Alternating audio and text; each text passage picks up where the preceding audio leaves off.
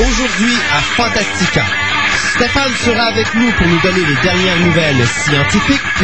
Nous aurons la chronique littéraire. Et quoi de mieux que d'avoir William Shatner, l'anonyme en musique, tout ça et bien d'autres choses.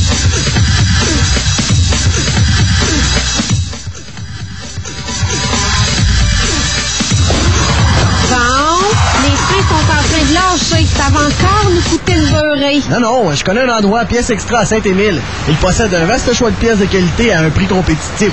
De plus, il possède les freins Alco, une référence pour être en sécurité dans votre voiture. As-tu ton sel? J'appelle au 843 3015 843 3015 pièces extra à Saint-Émile.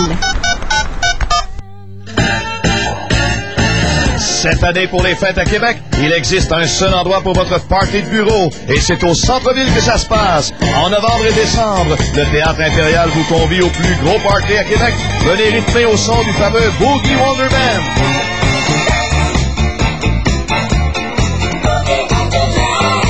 Alors, pour un party de bureau réussi, réservez maintenant au 523-3131 ou au www.impérialdequebec.com. Le Théâtre Impérial et le Boogie Wonderman, un party de bureau dont vous vous souviendrez longtemps.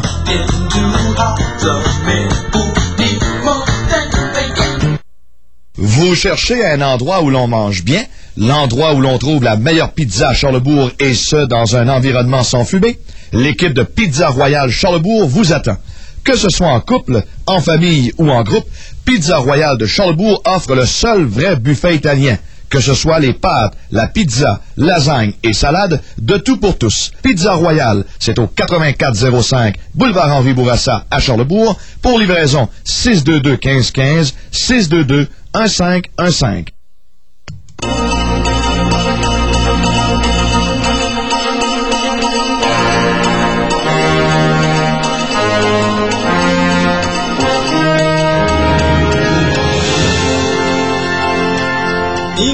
euh, bonjour tout le monde.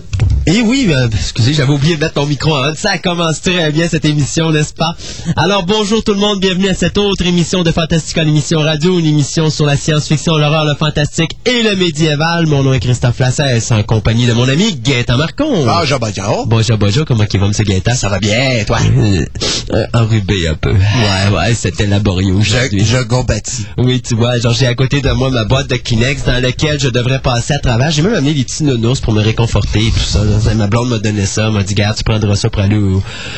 C'est dommage, il n'y a pas Stitch dessus. Ben, c'est ce que je me disais, là. C'est un petit Stitch là, et un c'est- petit, euh, un petit- une petite Lilo couchée à côté là, mais ça, il faut avoir de l'imagination, mais enfin. bon, hey, aujourd'hui, avant de sauter aux nouvelles, euh, autant vous dire qu'on a une, une émission chargée. Encore une fois, on va avoir Stéphane qui va nous donner toutes les euh, dernières nouvelles de la science cette semaine. Et on va parler aussi de testing. Une minute. Et là? Non? Bon, ben ton micro marche pas, fait qu'on t'entendra pas aujourd'hui. tu prendras la place de Gaëtan tantôt. Euh, donc, je disais donc que euh, aujourd'hui on va avoir Stéphane qui va nous parler si, euh, si le micro veut bien. Euh, aussi on va remplacer un petit peu José avec notre chronique littéraire, question de vous dire un petit peu qu'est-ce qui euh, qu'est-ce qui qu'est-ce qui est sorti. Arrête de se cogner après la table Stéphane. Is this thing on? Is this thing on? Is this thing on? Oui, ok. Bon, un petit flashback Twin Peaks quelques instants. Yeah. Donc, je disais donc qu'on va remplacer José le temps parce que José, bon, euh, elle a beaucoup d'études à faire ces temps-ci. Elle est retournée aux études et puis tout ça et tout ça. Ce qui fait qu'on va probablement revenir après les fêtes de Noël. Peut-être, je dis bien entre guillemets. Mais entre-temps, ben, moi et Gaëtan, on va prendre la relève au niveau de la chronique littéraire. Donc, on va vous dire toutes les nouveautés. Ouais, c'est ça. Au niveau des euh, figurines, ben, pas des figurines, mais des euh, revues et euh, des livres qui sortent sur le marché ce mois-ci. Et en plus, euh, eh bien, quand je vous disais en début d'émission, Leonard Nimoy et William Shatner en musique, mais vous savez, c'est, on était à deux semaines de, pour moi, ce qui est Noël, c'est-à-dire l'Halloween, et je me suis dit, ben, quoi de mieux que de vous terroriser en vous présentant euh, Leonard Nimoy et William Shatner en chanson. C'est-à-dire que ces deux êtres euh, qui ont réussi à faire des bandes, ben, des albums de musique, eh bien, j'ai réussi à trouver ça sur un album qui s'appelle Spaced Out, qui a été réalisé par ce- le canal Space, euh, le canal de science-fiction canadien, qui nous avait sorti ça. Moi, je, ça allait Be afraid. Be Ouais. very afraid. Be very afraid. Euh, j'ai quand même mis les petites tunes. D'ailleurs, euh, Stéphane, euh, quelque chose qui est bien drôle, c'est tout ce que j'ai trouvé sur ce disque-là. Rien d'autre que la balade de Bilbo de Hobbit. Oh, attention, il veut parler. Non, non, on t'entend pas. Prends le micro à Gaëtan, là. Oui, ben j'ai même le vidéo de Nimoy. On l'avait trouvé sur Internet, effectivement. Donc, euh, c'est, oui, ben, c'est, ben, euh, fais attention, hein. C'est la flotte de la tête à Québec. Donc, s'ils savent qu'on joue ça puis qu'on enfreint la Convention de Genève, et on va t'envahir. C'est pas grave, ça. De toute façon, il se passera quelque chose à Québec, euh, et puis ce sera quelque chose dont au moins on aura une bonne visibilité médiatique. Ça, c'est toujours ça qu'on recherche. Euh, mais c'est ça. Donc, euh, on va vous présenter cinq belles chansons, euh, cinq belles chansons euh, chantées par William Shatner et Leonard Nimoy. Pour ceux qui connaissent pas ces deux personnes-là, eh bien, c'est le Captain Kirk et Monsieur Spock dans la vieille série Star Trek. Donc, euh, vous allez vous rigoler, ben, vous allez rigoler avec nous si vous réussissez à passer cette émission. J'espère qu'on perdra pas de code d'écoute trop trop avec ça. Des rires, de la terreur ou des grincements dedans. Ouais, c'est ça. Mais alors, je me disais que pour l'Halloween, c'était vraiment propice à la chose. Donc, euh, dans les nouvelles cette semaine, autant bien commencer, et j'ai décidé de commencer par une nouvelle qui me touche profondément. Une nouvelle qui euh, va bouleverser ma vie. Mon idole de toujours, Godzilla, va avoir une étoile sur le Walk of Fame à Hollywood pour son 50e anniversaire. Pour une fois qu'Hollywood font des belles choses. Ah, c'est incroyable. Savez-vous que Godzilla est le seul personnage, à ma connaissance, là, mais j'ai fait des petites recherches, mais c'est le seul personnage Fictif? fictif. Mickey Mouse, on n'a pas déjà une? Tu penses que Mickey Mouse a de quoi sur me semble, je Internet à croire que Mickey Mouse, hein? Mickey Mouse doit avoir son... OK. son Mais en tout cas, moi, j'avais cherché Godzilla, puis ça me sort sa biographie, et puis toute la patate là. C'est vraiment rigolo. Hey, toi, comment ça trouvé mon, un micro qui fonctionne, Stéphane, avant de nous parler, là, puis... euh, Ceci dit, donc le Godzilla, notre ami Godzilla, le 4 novembre prochain, pour fêter son 50e anniversaire, c'est Ouais, bien le à 4 faire. novembre. Ben, le 4 novembre, la semaine prochaine. Non, c'est dans deux semaines. Donc, notre ami Godzilla va se faire offrir par Hollywood une étoile sur le Walk of Fame. Ça a pris du temps, hein? Il est né en 1954, Godzilla, euh, quand on considère que quand même... euh, Mais remarque qu'on dirait qu'Hollywood, là, sont en train de rattraper les années 50 et les années 60. Là. Ils donnent des étoiles à du monde de Star Trek euh, des années 60, puis ils donnent des étoiles à Godzilla de 1950, je sais pas, là. Euh, ça me sont en retard un petit peu sur leurs étoiles, mais enfin. Ah, fait que ça va en régressant. Éventuellement, Fritz Lang va avoir son étoile aussi. À un moment donné, à un Ah, moment bon. donné, hein. C'est bon. Euh, L'endroit idéal pour cette étoile-là, ben je l'ai pas encore, mais euh, je devrais être bon vous donner ça euh, probablement la semaine prochaine ou dans deux semaines. Mais je trouvais ça vraiment cute de voir ça que notre ami Godzi, qui a apparu dans quand même énormément de films, 28? pas loin. euh, Si on calcule, je pense c'est 29 avec la version américaine. Ah, le Godzilla en nom seulement. Ouais, c'est ça. Donc, euh, écoute, c'est c'est c'est c'était temps. C'était temps. Mais c'est drôle quand même. Moi, je pense que Mickey, ben, j'ai déjà annoncé ici que Donald Duck avait eu son étoile il n'y a pas si longtemps que ça. Donc, deux- Mickey et Minnie ont probablement déjà leurs étoiles également. Une à côté de l'autre. C'est ça. Euh, reste à voir euh, Shrek quand est-ce qu'il va avoir la sienne. Là. Ça, c'est à peu près certain qu'à un moment donné, il va chier On s'en fout de Shrek. C'est Donkey qui doit avoir son étoile. Donkey, ah, c'est Oui, vrai, oui, c'est vrai. oui. Mais pour le moment, c'est Goddy qui nous intéresse, OK? Et c'est Goddy qui a son étoile le 4 novembre prochain sur le Walk of Fame à Hollywood. Euh, je crois que c'est plutôt le 29, si je me fie à la nouvelle. Le 29? C'est son anniversaire, le 4 novembre. Ah, c'est vrai, ben t'as raison. Donc c'est le 29 novembre que son Fait que tu vas avoir 4 un gâteau avec 28 bougies dessus le, le 4 novembre? 29? Non, pour son anniversaire. Ouais, mais c'est ça. Mais faut pas oublier qu'il y a 29 films. Si tu calcules la version américaine. Je sais pas, la version américaine, je la compte pas, moi. Moi, je la compte. C'est comme si tu disais, ben moi, j'étais un fan de James Bond, mais tu sais, le film Never Say Never Again, il compte pas dans la série. Il compte pas non plus. Il compte. Il compte pas. Il C'est un compte. remake. Il compte. Bon. Whatever. On fera ça sur une table ronde tantôt. Là. On se chicanera si ça compte, si ça compte pas. On dira ça pendant 30 minutes. Il compte, il compte pas. Il compte, il compte pas. Bon. Moi, de toute façon, ma mère m'a toujours dit de postiner est fou. C'est pour ça que je me regarde plus dans le miroir. Ouais, ok, c'est beau. Euh, bon, alors ça tombe bien parce que moi aussi j'ai une nouvelle qui date du 4 novembre. Alors euh, on va rigoler un grand coup. Euh, et ceux d'entre vous qui attendent avec impatience euh, la sortie du film Star Wars épisode 3, La revanche des Sith, eh bien sachez que la première bande-annonce fera son apparition le 4 novembre prochain sur euh, Hyperspace, qui se trouve être le site des fans de Lucasfilm et de Star Wars, bien sûr. Et le lendemain, le 5 novembre, il va être joint à euh, la copie du film The Incredibles, qu'on appelle en français Les Indestructibles. Alors, euh, je sens que cette journée-là, je, sais, je serai fort probablement au cinéma pour voir la première bande-annonce et bien sûr voir In- euh, The Incredibles. The Incredibles, je m'en ai dit The Indestructible. Ouf, ouais, hein, s'il vous plaît. Ouf, euh, alors, C'est facile, la destruction complète. En tout cas, moi, je ferais pas comme j'ai fait pour euh, épisode 1, euh, payer 8 pièces pour aller voir une bande-annonce. Cette fois-là, je vais écouter le film aussi. Ouais, hein. Oui, oui. Ouais, ben, ça va avoir l'air un peu moins... euh, De toute façon, je pense que c'est un bon move parce que là, il va pogner tous les jeunes, tous les adultes. Très bon move de marketing de la part de Lucas pour une fois. Mais, mais non, vraiment, le marketing est excellent. C'est pas- c'est pas son problème. Non, c'est juste pour nos poches que c'est un problème. Euh, bon, euh, ben, tu sais, une question de, de- de- de toujours nous sortir des nouvelles versions pour faire plus d'argent avec nous, là. Ouais. Euh, Ça, c'est typique. Voilà.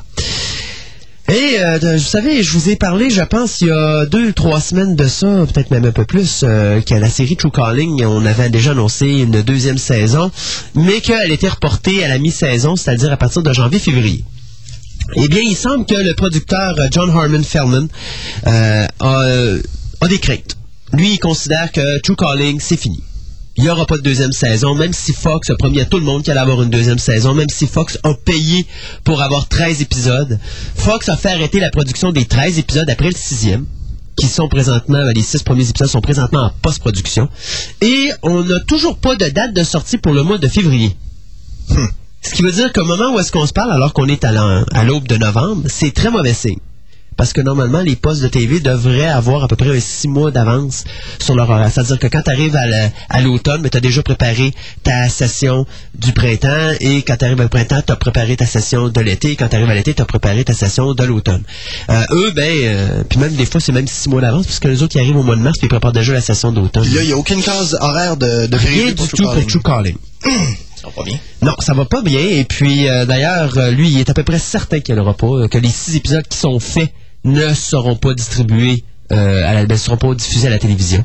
Euh, de toute façon, déjà le fait qu'on ait pris une série de 13 épisodes puis qu'on ait dit après le sixième, on n'en en fait plus, euh, déjà là, ça prouve que Fox, comme d'habitude, sont à la hauteur de leurs compétences, c'est-à-dire, ils en ont pas. Je déteste Fox, je les ai toujours détestés. Puis c'est pas parce que j'aime True Calling, parce que je vous l'ai dit dès que ça a sorti. C'est eux autres qui ont les Simpsons. Parle pas contre les Simpsons. Rien à foutre des Simpsons. euh, non, mais tu sais, en parlant de True Calling, je vous l'avais dit déjà, je trouvais ça redondant comme show. Je pensais même pas que ça t'offrait une saison. Ça l'a t'offert une saison, c'est déjà beau. Mais je trouve ça insultant d'un poste de TV qui va promettre aux fans de True Callings, écoutez, on va vous le ramener le programme, puis après ça, ils font faire six épisodes, puis là, ils cancellent la série avant même de diffuser le premier épisode. Fox, c'est une bande d'incompétents qui sont incapables de garder un show qui a du bon sens puis de faire de l'argent avec. Là, ils sont à l'ère du reality show et il faut que le reality show soit en première ligne parce que c'est ce qui amène les codes d'écoute. Donc, présentement, ben, on suppose dans l'entourage de True Calling que la raison pourquoi True Calling est cancellé, ou qui va être cancellé, mais qu'on va attendre la dernière seconde pour l'annoncer, puis qu'on va sortir une raison bidon, euh, c'est tout simplement parce que il y a les reality shows qui sont très forts présentement et qu'on va probablement sortir ce printemps. Donc, prendre la case horaire qui devait être donnée probablement à True Calling, puis simplement remplacer ça par...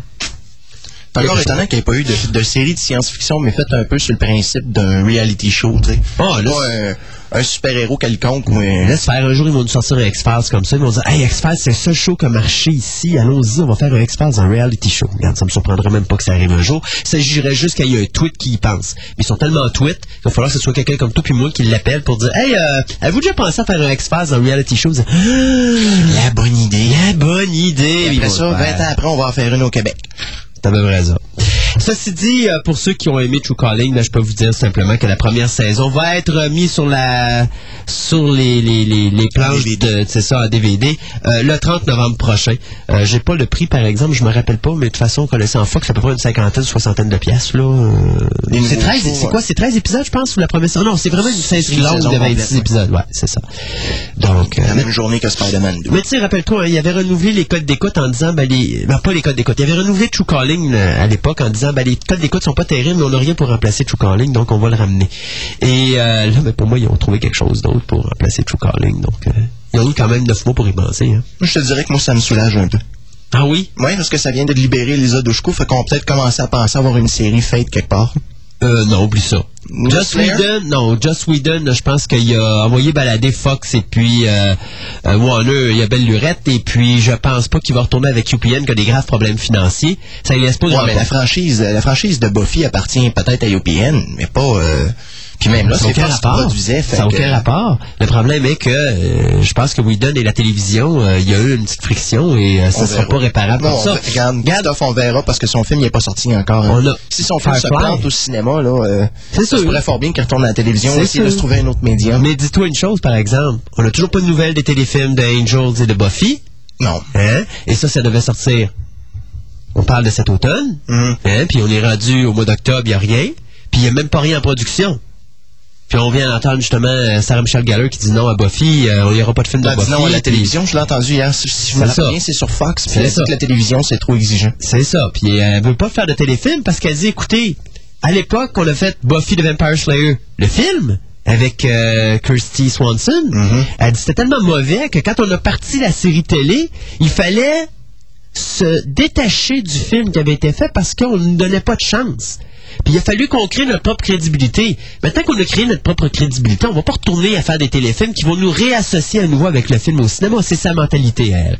Ben là, je vois pas son problème, euh, son problème de ce côté-là. là. Je veux dire, si c'est fait pour la télévision, on s'en fout. Là. Ouais. Dire, la- Ouais, ben, Ah ouais, c'est sûr que là, la son pièce vient, là. vient jouer là-dedans. Mais euh, moi, je pense que, regarde, au montant qu'elle gagne, cette fille-là, je pense qu'elle a plus besoin de demander de, de pièces. D'ailleurs, euh, les critiques de son dernier film au cinéma sont très très bonnes. On parle de Grudge qui est sorti euh, hier en salle. Euh, moi, en tout cas, j'ai vu les bandes annonces, puis à date, je te jure que je pense que ça, ça- au niveau impact, ça a l'air à pas mal ramasser The Ring. Maintenant, est-ce que ça ramasse The Ring au niveau film? Ça, c'est une autre histoire. Là. Restera à voir si le film est aussi intéressant que The Ring, mais ça a l'air, en tout cas visuellement, être quelque chose à regarder, euh, The Grudge. Ça m'intéresse, mais je gagne mon argent pour Incredibles. Moi, je garde mon argent pour Team America. Ouais, ok. On en reparlera d'ailleurs dans quelques instants de Team America. Euh, pour une fois, je peux dire que j'aime les gars de South Park, puis pas à peu près. Alors, encore une fois, de notre côté, on va parler remake, parce que, veux, veux pas, il n'y a pas une semaine qui passe où on n'entend pas parler d'un remake quelconque. Et d'ailleurs, j'en ai quoi, trois, deux ou trois autres nouvelles sur euh, exactement le même genre de sujet. Alors, on va parler, bien sûr, de Superman, le remake, puisque cette semaine, la décision concernant l'acteur principal, celui qui va interpréter euh, Superman, euh, est tombée. Et on a choisi un jeune premier qui s'appelle Brandon Ruth, euh, qui était justement connu pour ses apparitions dans deux séries fort édifiantes, soit One Life to Live, un petit soap d'après-midi, et bien sûr Gilmore Girl qui passe, si je me rappelle bien, c'est sur Fox ou WB Non, c'est WB. C'est WB. C'est ça. Alors, euh, c'est pas exactement des séries euh, qui notre carcan. euh, qui nous Dieu intéresse merci. tout court, là. Euh, regarde, soyons honnêtes, t'écoutes ça? Non. C'est ce que je me disais aussi. J'ai de la misère à pogner, ça- à pogner Smallville, fait que... Il y a, il y a le baseball, ça c'est important le baseball. Ça t'appogne le baseball. Mais là, à ce moment-là, tu le reprends en reprise, comme dimanche. Moi, euh, ça fait deux semaines qu'on perd euh, Smallville à cause du baseball. Ben, il apportait à- aux petites heures du matin. Fait qu'à ce moment-là, moi, je le pogne sur Space le dimanche, juste avant Star Trek Enterprise. Je n'ai pas Space. Moi, j'écoute Smallville sur Fox. Ah. Alors, bien sûr, euh, le petit Brandon Root sur Superman a été préféré à Jim Claviezel et Brandon Fraser. Euh, moi, personnellement, James Claviezel, je comprends pas pourquoi il l'associe à Superman. Il n'y a pas, mais pas pantoute le physique de l'emploi. Euh, je m'excuse, mais le, le- juste le nez en partant, c'est pas Superman. Hum. Quand t'as t'as l'impression qu'il a reçu un coup de poing sur le nez euh, v'là 20 ans puis que ça s'est jamais replacé, ben, je sais pas, me semble, ça fait pas crédible. Ben, ça peut être expliqué par la chute du météore sur la table, bien sûr, qui a fait en sorte qu'il y a pas il a eu reçu de un coup de poing, ou il a, il a pogné un coup de poing américain en kryptonite sur le bord du nez, là, ce qui est toujours possible. On sait jamais avec Lex Luthor. Ouais. Hey, mettez vos micros, les gars. Vous avez un micro. Parlez-moi, s'il vous plaît, là. Euh, je voulais dire que le coussin euh, gonflable après la fusée n'a pas parti. Ouais, c'est ça, Il il est en, disait. il Puis est en kryptonite. il s'est écrasé le museau sur, la, sur le- la, la paroi intérieure et puis le nez restait croche. Mais remarque, euh, d'un côté, ce sera peut-être pas une mauvaise chose d'avoir un petit jeune qu'on connaît pas. Ben, c'était comme Christopher Reeves, il était, il était virtuellement Exact. connu à cette époque-là. Exact. Alors, euh, bien sûr, c'est ça. Justement, on fait la comparaison avec Christopher Reeve, qui avait été préféré d'ailleurs à Steve McQueen, Sylvester Stallone et Clint Eastwood. Hmm. Je sais pas pourquoi. Clint, euh, Eastwood en Superman, je vois pas le lien. Euh, il aurait peut-être fait...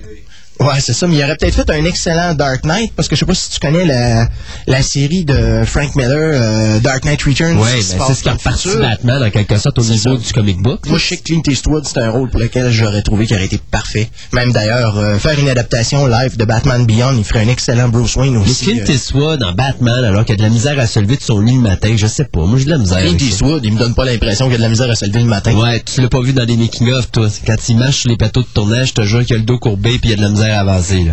Ah. Euh, T'es sûr qu'il conserve pas plutôt l'énergie un peu? peut-être. Vraiment qu'il est pas jeune, hein? Ben, il est rendu à 70, faut pas exagérer. Là. Je veux dire, 70 ans, c'est pas la fin du monde. Là. Non, non, mais je veux dire, il est quand même pas jeune, là. Il a pas, il a pas 40 ans, là. Ah non, c'est sûr, mais euh, combien, de, combien de réalisateurs qui continuent à produire et C'est sûr que Nimoy, il, a- il a pris sa retraite récemment. Là. Il était rendu à, ben là, il y a quoi, 60, 75? 70? Ouais, il est assez. Euh, tout dans le même Lui, temps. il a décidé qu'il prenait sa retraite. Là, mais Ça- il n'avait pas déjà pris depuis Star Trek. euh, euh, il y a combien de fois qu'il a pris sa retraite de Star Trek anyway? Ouais, c'est ça.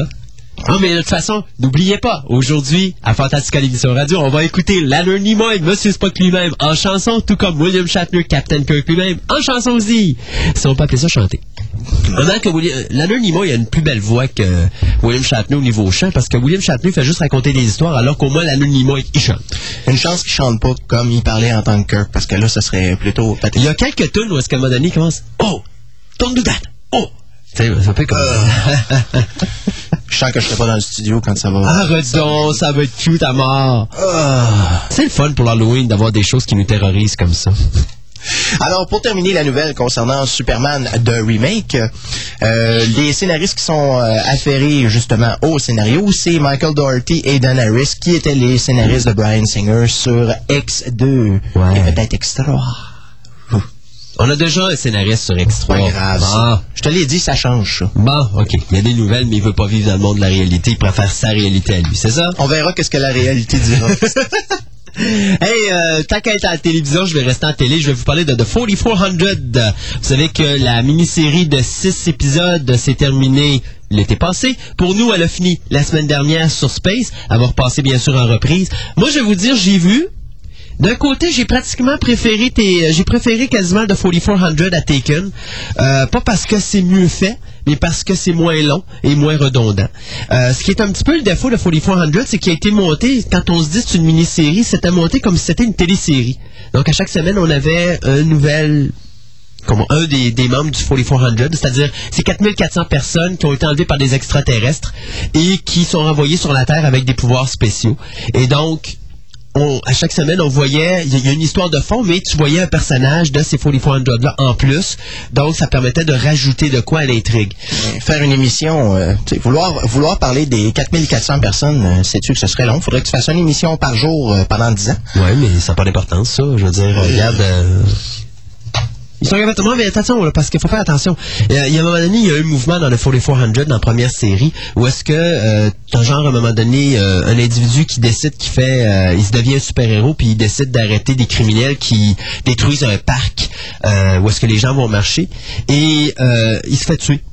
Et ça, ça entraîne une réaction en chaîne.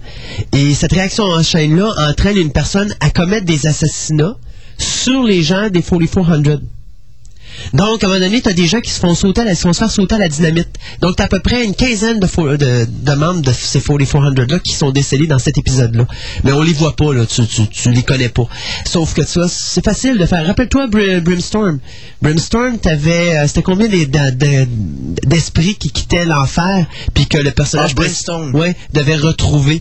Euh, je m'en rappelle pas, mais c'était... C'était ta série, c'était pas la mienne. Ouais, c'était une coupelle de une coupelle de de de de- de- d'esprits maléfiques comme ça, puis t'avais des épisodes où à un moment donné, il en shiftait une coupelle, puis euh, tu même entre les épisodes, tu savais qu'il en avait capturé quelques-uns aussi, donc c'était facile, c'est facile dans une série de de- de- d'accélérer le processus, puis à un moment donné, quand tu vois que t'approches de la fin, ben là, tu fais quelque chose, au pire t'es réunis tout à la même place, puis euh, tu fais une conclusion, euh, bon, tu il y a toujours moyen de moyenner, comme on dit. C'est sûr qu'en fait, en fait, Trame de fond, ça me fait étrangement penser à Time Tracks qui était sorti dans les années 90. C'est un gars qui je du futur, un gars qui venait du futur pour attraper des gens qui, étaient- qui étaient partis du futur pour essayer de se faire la belle vie ici.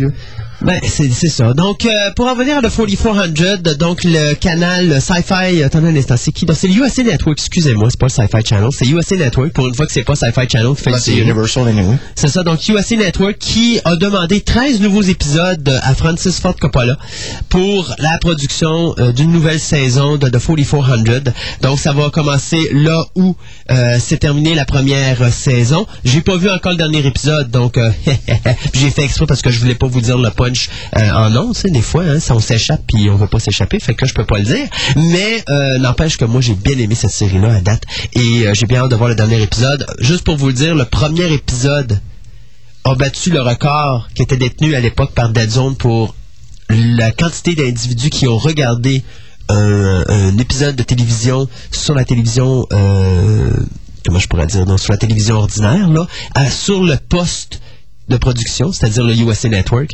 et euh, c'était 7.4 millions de personnes qui avaient tourné leur poste sur The 4400. Et un autre record qui a fait en sorte The 4400, c'est qu'il n'a jamais descendu en bas du 6,8 millions. Ce qui est très rare dans une série. Habituellement, quand tu as 3, 4, 5 épisodes, ça, ça descend tranquillement. Lui, il a gardé pas mal tout son monde tout le long. Euh, donc, c'est quand même une série qui a été très populaire et c'est pour la raison pour laquelle USA Network a décidé de euh, demander 13 nouveaux épisodes qui vont, qui vont être présentés l'été prochain. On parle d'un début de tournage là, pour euh, cet automne ou au printemps, gros max, euh, pour une distribution euh, ou une diffusion pardon, à télévision pour l'été prochain. Donc, pour nous, Soul Space, ça va probablement passer à l'automne 2005. Bon, alors on va retomber dans mon magnifique carcan qu'on parle de comic book encore une fois. Étant donné que cette semaine, euh, IGN Film Force ont annoncé que le film d'Iron Man rentrerait probablement bientôt en production, étant donné que le scénario de David Hayter, euh, qui avait participé, si je me rappelle bien, au scénario de X1 et X2, euh, là on parle ici de X-Men, bien sûr, euh, c'est euh, justement le scénario qui a été accepté par New Line Cinema qui nous a donné bien sûr les Lord of the Rings. Euh, et le scénario en question mettrait beaucoup l'emphase sur la relation entre Tony Stark et son papa euh, concernant le contrôle de la compagnie, bien sûr, Stark Enterprises, qui nous a donné le magnifique Iron Man. Mon Dieu Seigneur, ça fait très Smallville. Ouais, ben, bien sûr, faut essayer de, de mettre du conflit, mais c'est drôle parce que c'est pas ce qui ressort du personnage de Tony Stark. Je veux dire, euh, c'est qu'on sent le besoin de nous montrer une origine pour essayer de comprendre son, son alcoolisme probablement, ou montrer que papa est alcoolique avant lui, ou... euh, J'espère qu'on tombera pas dans quelque chose euh, genre Hulk, là. Parce qu'il me semble qu'il y a de quoi à faire avec Iron Man, mais ça va être déjà là, encore là. je commence déjà à grincer des dents en disant comment ils vont réaliser Iron Man. Malgré que j'ai pas vu les séquences de Fantastic Four qui sont passées, je pense que c'est la semaine passée sur Entertainment Tonight. J'ai vu quelques extraits où est-ce qu'ils nous montrent des séquences de combat. Ça a l'air assez débile, merci. Euh, moi, je continue à avoir de la misère avec le gars qui, fait- qui fait The Thing, là, mais je veux dire son costume comme tel. Non, il est pas très joli. Ah, T'as vu la photo, hein? Ouais. C'est pas terrible, mais le reste des costumes, par exemple, moi, je trouve qu'ils flashent. Le reste des, des Fantastic Four, je trouve qu'ils sont quand même pas pires, à part que Johnny Storm est pas blond, là, comme il l'était. Bon, mais ça, c'est c'est des détails qui ça. ont bien transformé le Kingpin en noir. là, Ouais, dire. effectivement. On s'en fout, c'est c'est vraiment le, le look le look final. Mm. Moi, je te dirais, j'ai bien de la misère avec Jessica Alba en blonde. Ouais, ben ça, quand on est habitué de l'avoir en... Mais je sais pas, je trouve que ça y va pas, puis je trouve que c'est pas non plus l'actrice pour le, la job. Je trouve pas que c'est le genre de, de tempérament qui va avec ce que avec ce qu'on a vu jusqu'à date, à moins qu'elle qu'elle nous démontre soudainement qu'elle est vraiment bonne comédienne. Euh, enfin, j'irai pas euh, au-delà de ça, là. Mais euh, regarde, j'ai bien l'impression que quand ce film-là va sortir, je risque de retourner écouter la version de Roger Corman pour me détraumatiser. OK. Moi, je te dirais, quand ce film-là va sortir, je risque d'aller voir War of the World. Ouais, c'est vrai, même, ça même. C'est la même fin de semaine, fait que je m'excuse, là, mais euh, en tout cas, j'ai bien hâte de voir, dépendant, ça va être quoi l'horaire, parce que s'il y a un autre gros titre qui sort après, la semaine après, ben là, c'est dommage, mais j'ai comme l'impression que Fantastic Four, il va prendre le bord, malgré que je suis un fan de, super, de films de super-héros quand c'est des bons films, là, mais euh, Ouais, c'est parce que là, je commence à trouver qu'ils mettent, ils en mettent un peu trop, là. en met trop, là, hein, c'est ça. Mais c'est trop, c'est comme pas assez. Et euh, disons que ma dernière nouvelle pour ce premier segment musical, ben, ce segment musical, ce segment- nouvelle. regardez, j'ai la grippe, là. C'est assez, là. J'ai de la misère aujourd'hui. Bon, j'arrête pas de me moucher pendant que tu fais tes nouvelles, là. Ça, tu le dis pas au monde, hein? Bon. J'avais pas besoin de le dire. oui, c'est ça, vous m'entendez, hein? Excusez-moi. Bon, et ceci dit, on parle de Harry Potter. Donc, euh, vous savez, on a parlé de ça il y a pas longtemps. Je pense même que c'était en août ou en septembre qu'on avait parlé de ça. Que le cinquième volet d'Harry Potter, c'était Harry Potter and the Order of the Phoenix. Euh, on allait donner la mise en scène à, au metteur en scène Mira Nair. Who is Mira Nair? Who cares? Ceci dit, je sais pas ce qui s'est passé, mais il semble que ça allait changer. Pourtant, moi, j'ai pas eu de nouvelle disant que Mironer avait dit, ben là, je le ferai pas. Mais il semble que là, on a approché tout récemment euh, Jean-Pierre Jeunet, qui nous a donné Alien Resurrection, qui nous a donné La Cité des Enfants perdus, qui nous a donné... Catwoman. Catwo... Non, c'est- c'est, euh, non, non, non, non, euh, c'est Pitoff, euh. c'est Pitoff, Euh, qui nous a donné Amélie Poulain. Mhm. Qu'est-ce- Je sais pas si toi tu l'as vu, là.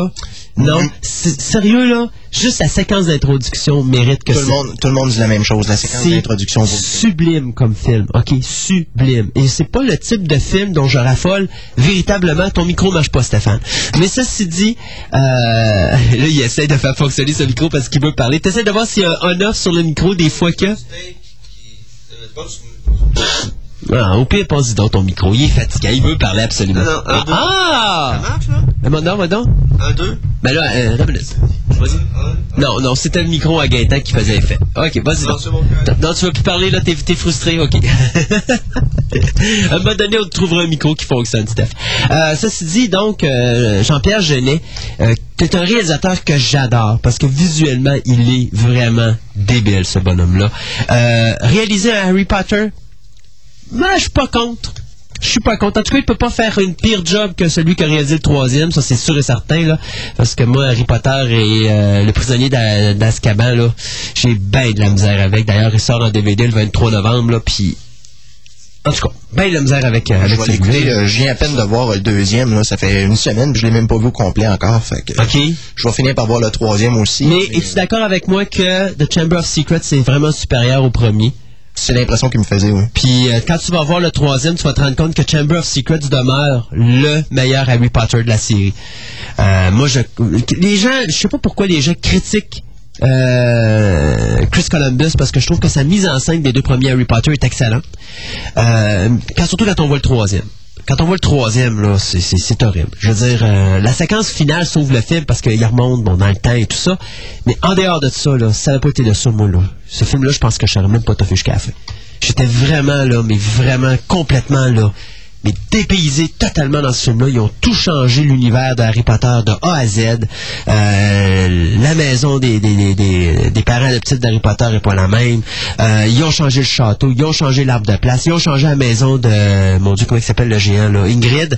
Ils l'ont mis ailleurs. Regarde, ils ont tout chambardé l'univers d'Harry Potter. C'en est ridicule. Mais ridicule. Tu fais pas ça dans une série de films tes gens sont habitués à avoir un univers, tu laisses cet univers-là, tu peux apporter des modifications, mais tu sais, c'est comme si Batman, même si on changeait un petit peu Gotham City, ça veut pas dire qu'on a modifié Gotham City à 100%. Ça veut dire simplement qu'on a peut-être vu des bouts de Gotham City qu'on n'a pas vu dans les autres films. Mais Calvaz, on n'a pas modifié l'univers de, de Batman au complet. On a gardé quand même certaines affaires qui étaient dans les premiers films. Là, on chambarde l'univers d'Harry Potter de A à Z. Il n'y a rien qui tient à part les noms des personnages et les comédiens. Euh, je m'excuse, mais moi, j'ai de la misère avec le prisonnier d'Azkaban. T'aurais peut-être dû dire ça au gars qui a fait Batman Forever, Batman euh, Robin. Ouais, mais quand même, si tu regardes Schumacher, oui, d'accord, je suis d'accord avec toi qu'à un il y en a trop, mais il y a quand même l'aspect Batman qui est demeuré. C'est-à-dire, le costume est passablement le même. Euh, la logistique, Alfred est encore là. Le manoir Wayne, ils l'ont pas tant modifié que ça. Je veux dire, quand tu regardes la Batcave, elle est pas tant modifiée que ça. Tu retrouves certaines affaires que tu as dans les films précédents. Quand tu vas voir le prisonnier d'Azkaban, tu vas comprendre ce que je veux dire ils ont pris l'univers d'Harry Potter, là, ils ont tiré euh, pile ou face, ils ont dit ça tombe sur face, on fait la même affaire, ça tombe sur pile, on change tout au complet, c'est tombé sur pile, ils ont tout changé au complet.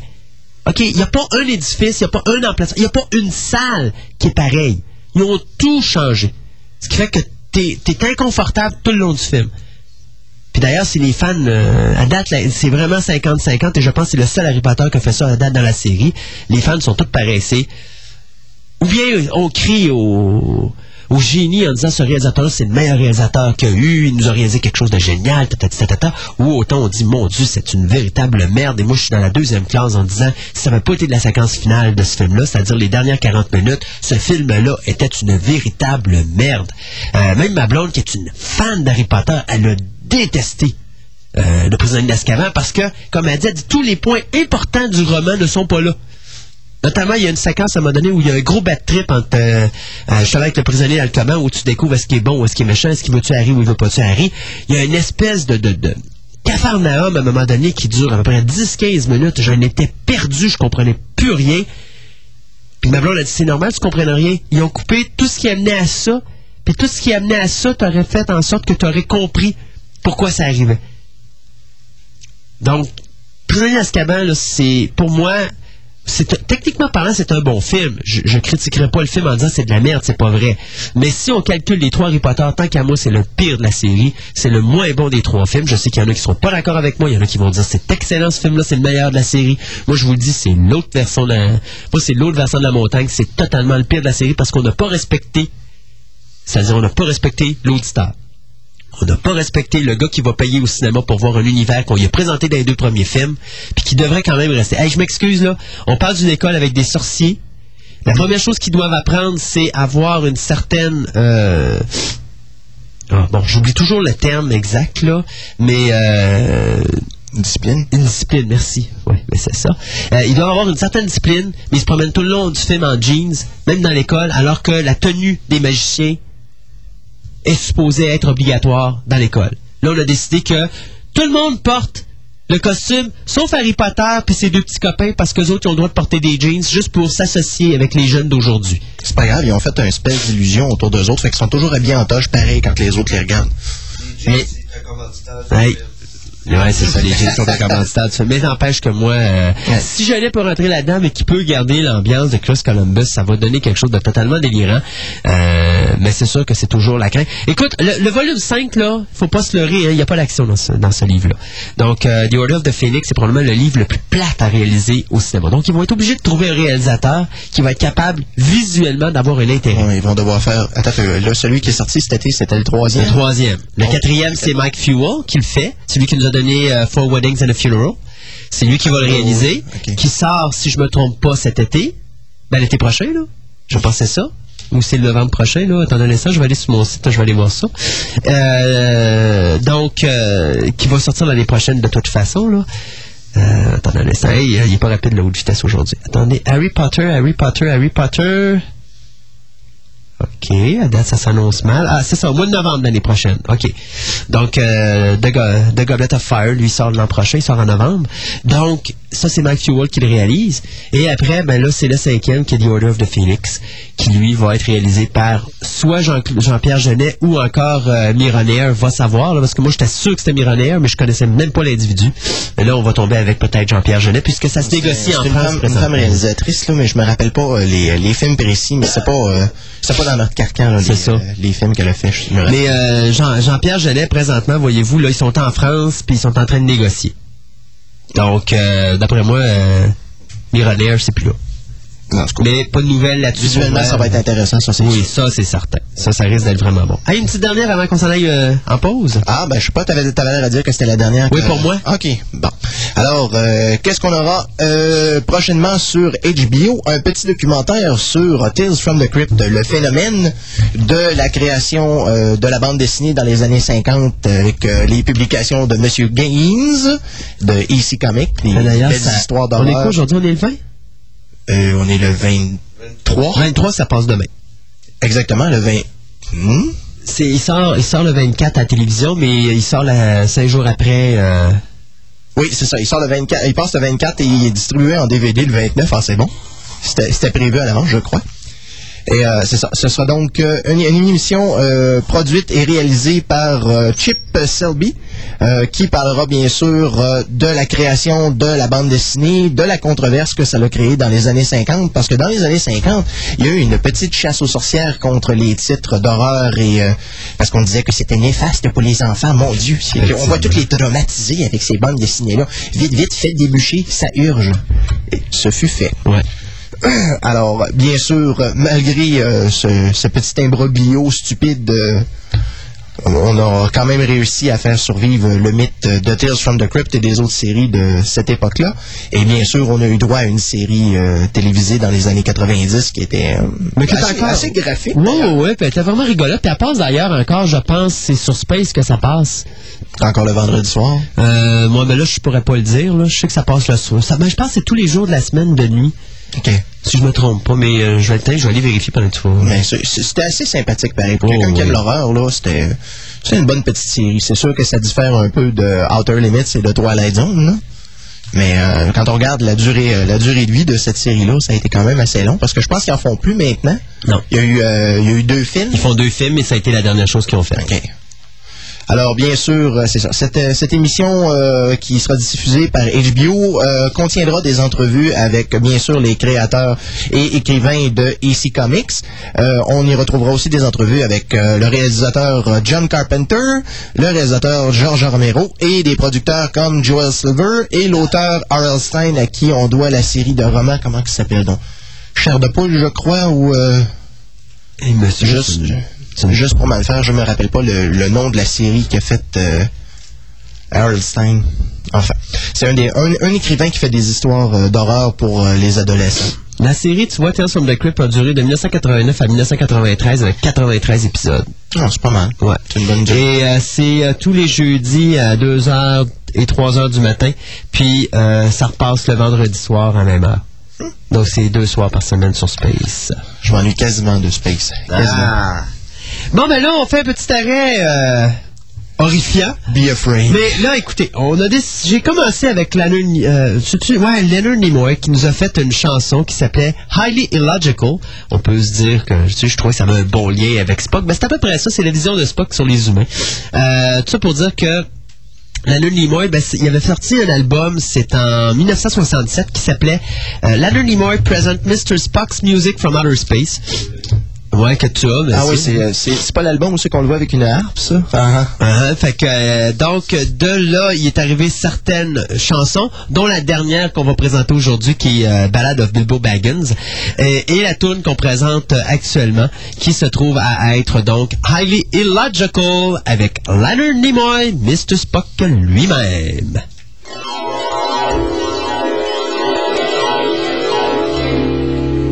From far beyond the galaxies, I've journeyed to this place to study the behavior patterns of the human race. And I find them highly illogical. Girl meets boy. They fall in love. She says he's everything she's dreamed of. But when they get married, before he's aware, she changes his habits, the way he combs his hair. She changes him to someone he's never been, and then complains he's not like other men. Now really, I find this most illogical. Take the case of your automobiles. Greatest invention since man discovered wheels. Hydromatic overdrive, floor on the floor. Push button windows, push button doors. Double barrel carburetors rush you any place, but you never can find a parking space. Highly illogical. Take the case of modern man. He works all his life, gives it all he can, saves all his money, works overtime, pinches every penny, banks every dime. All he can think about is money, but you know that he can't take it with him where he's going to go. Now I find that fascinatingly illogical. Now is the time to journey home to tell of what I've learned. My people, I believe, have every right to be concerned. For in spite of computers and advanced psychology, behavior patterns are still a mystery. I predict the future of this earthly human race is that having made a mess of Earth, they'll move to outer space. Well, there goes the neighborhood. Totally, completely, absolutely, irrevocably, highly illogical.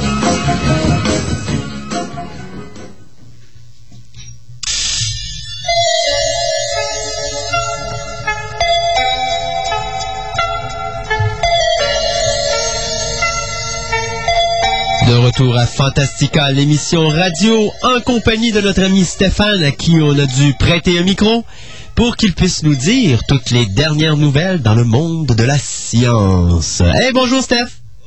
Oh, ça y est. Bonjour euh, Gaëtan, tu peux-tu y ouvrir son micro? Un, deux, testing. bon, on l'entend enfin.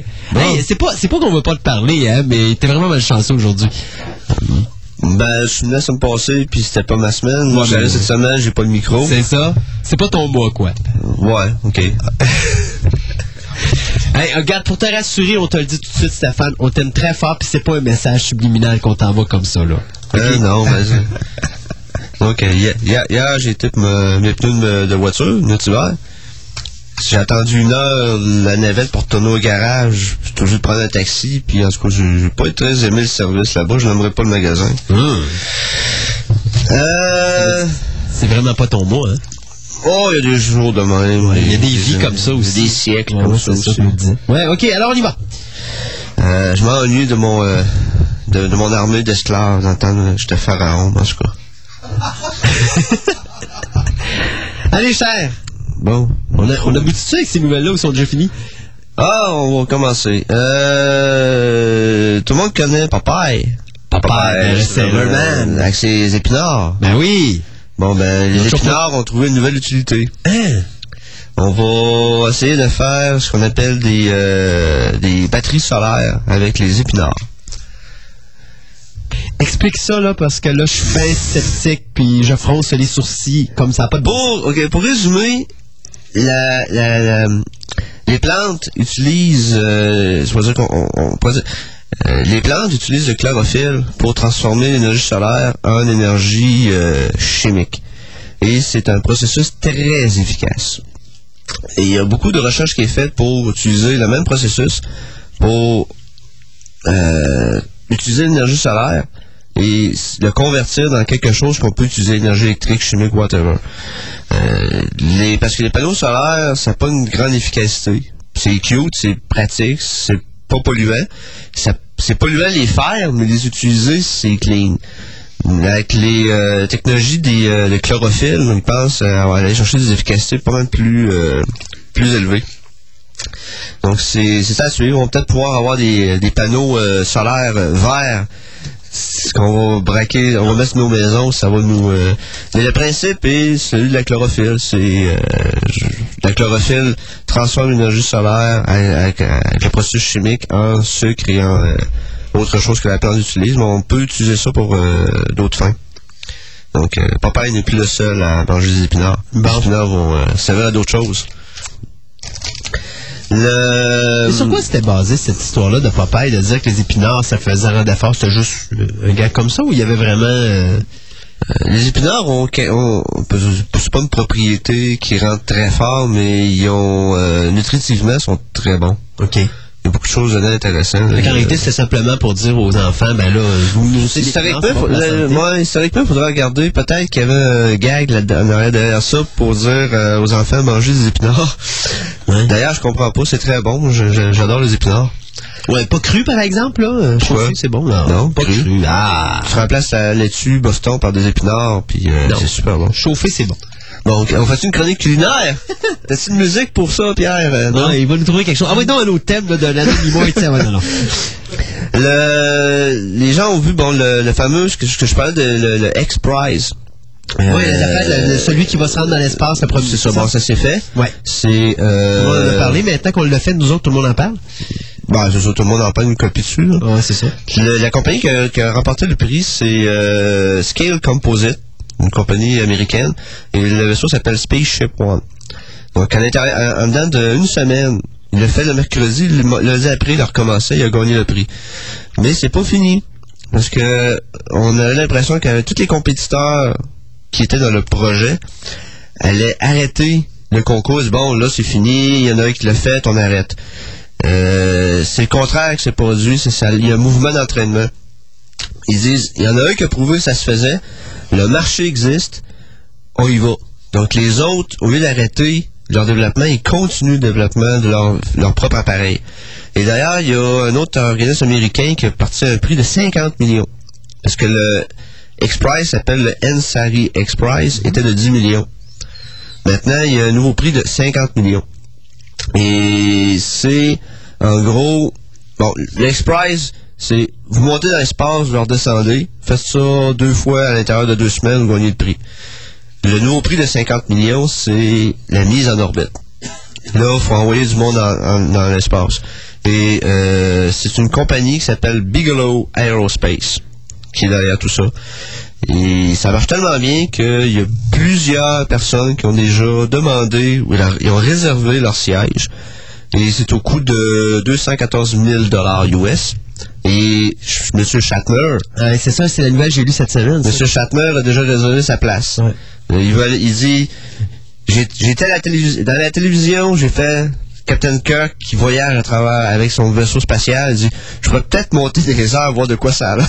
Ouais. Puis d'ailleurs, si je me trompe pas, le propriétaire a 80 et quelques années et il fait partie du premier voyage qui va aller là-bas. Euh, c'est possible, c'est possible. Mais euh, donc, le- le- l'espace euh, accessible au grand public On, commen- on commence l'air, là, présentement.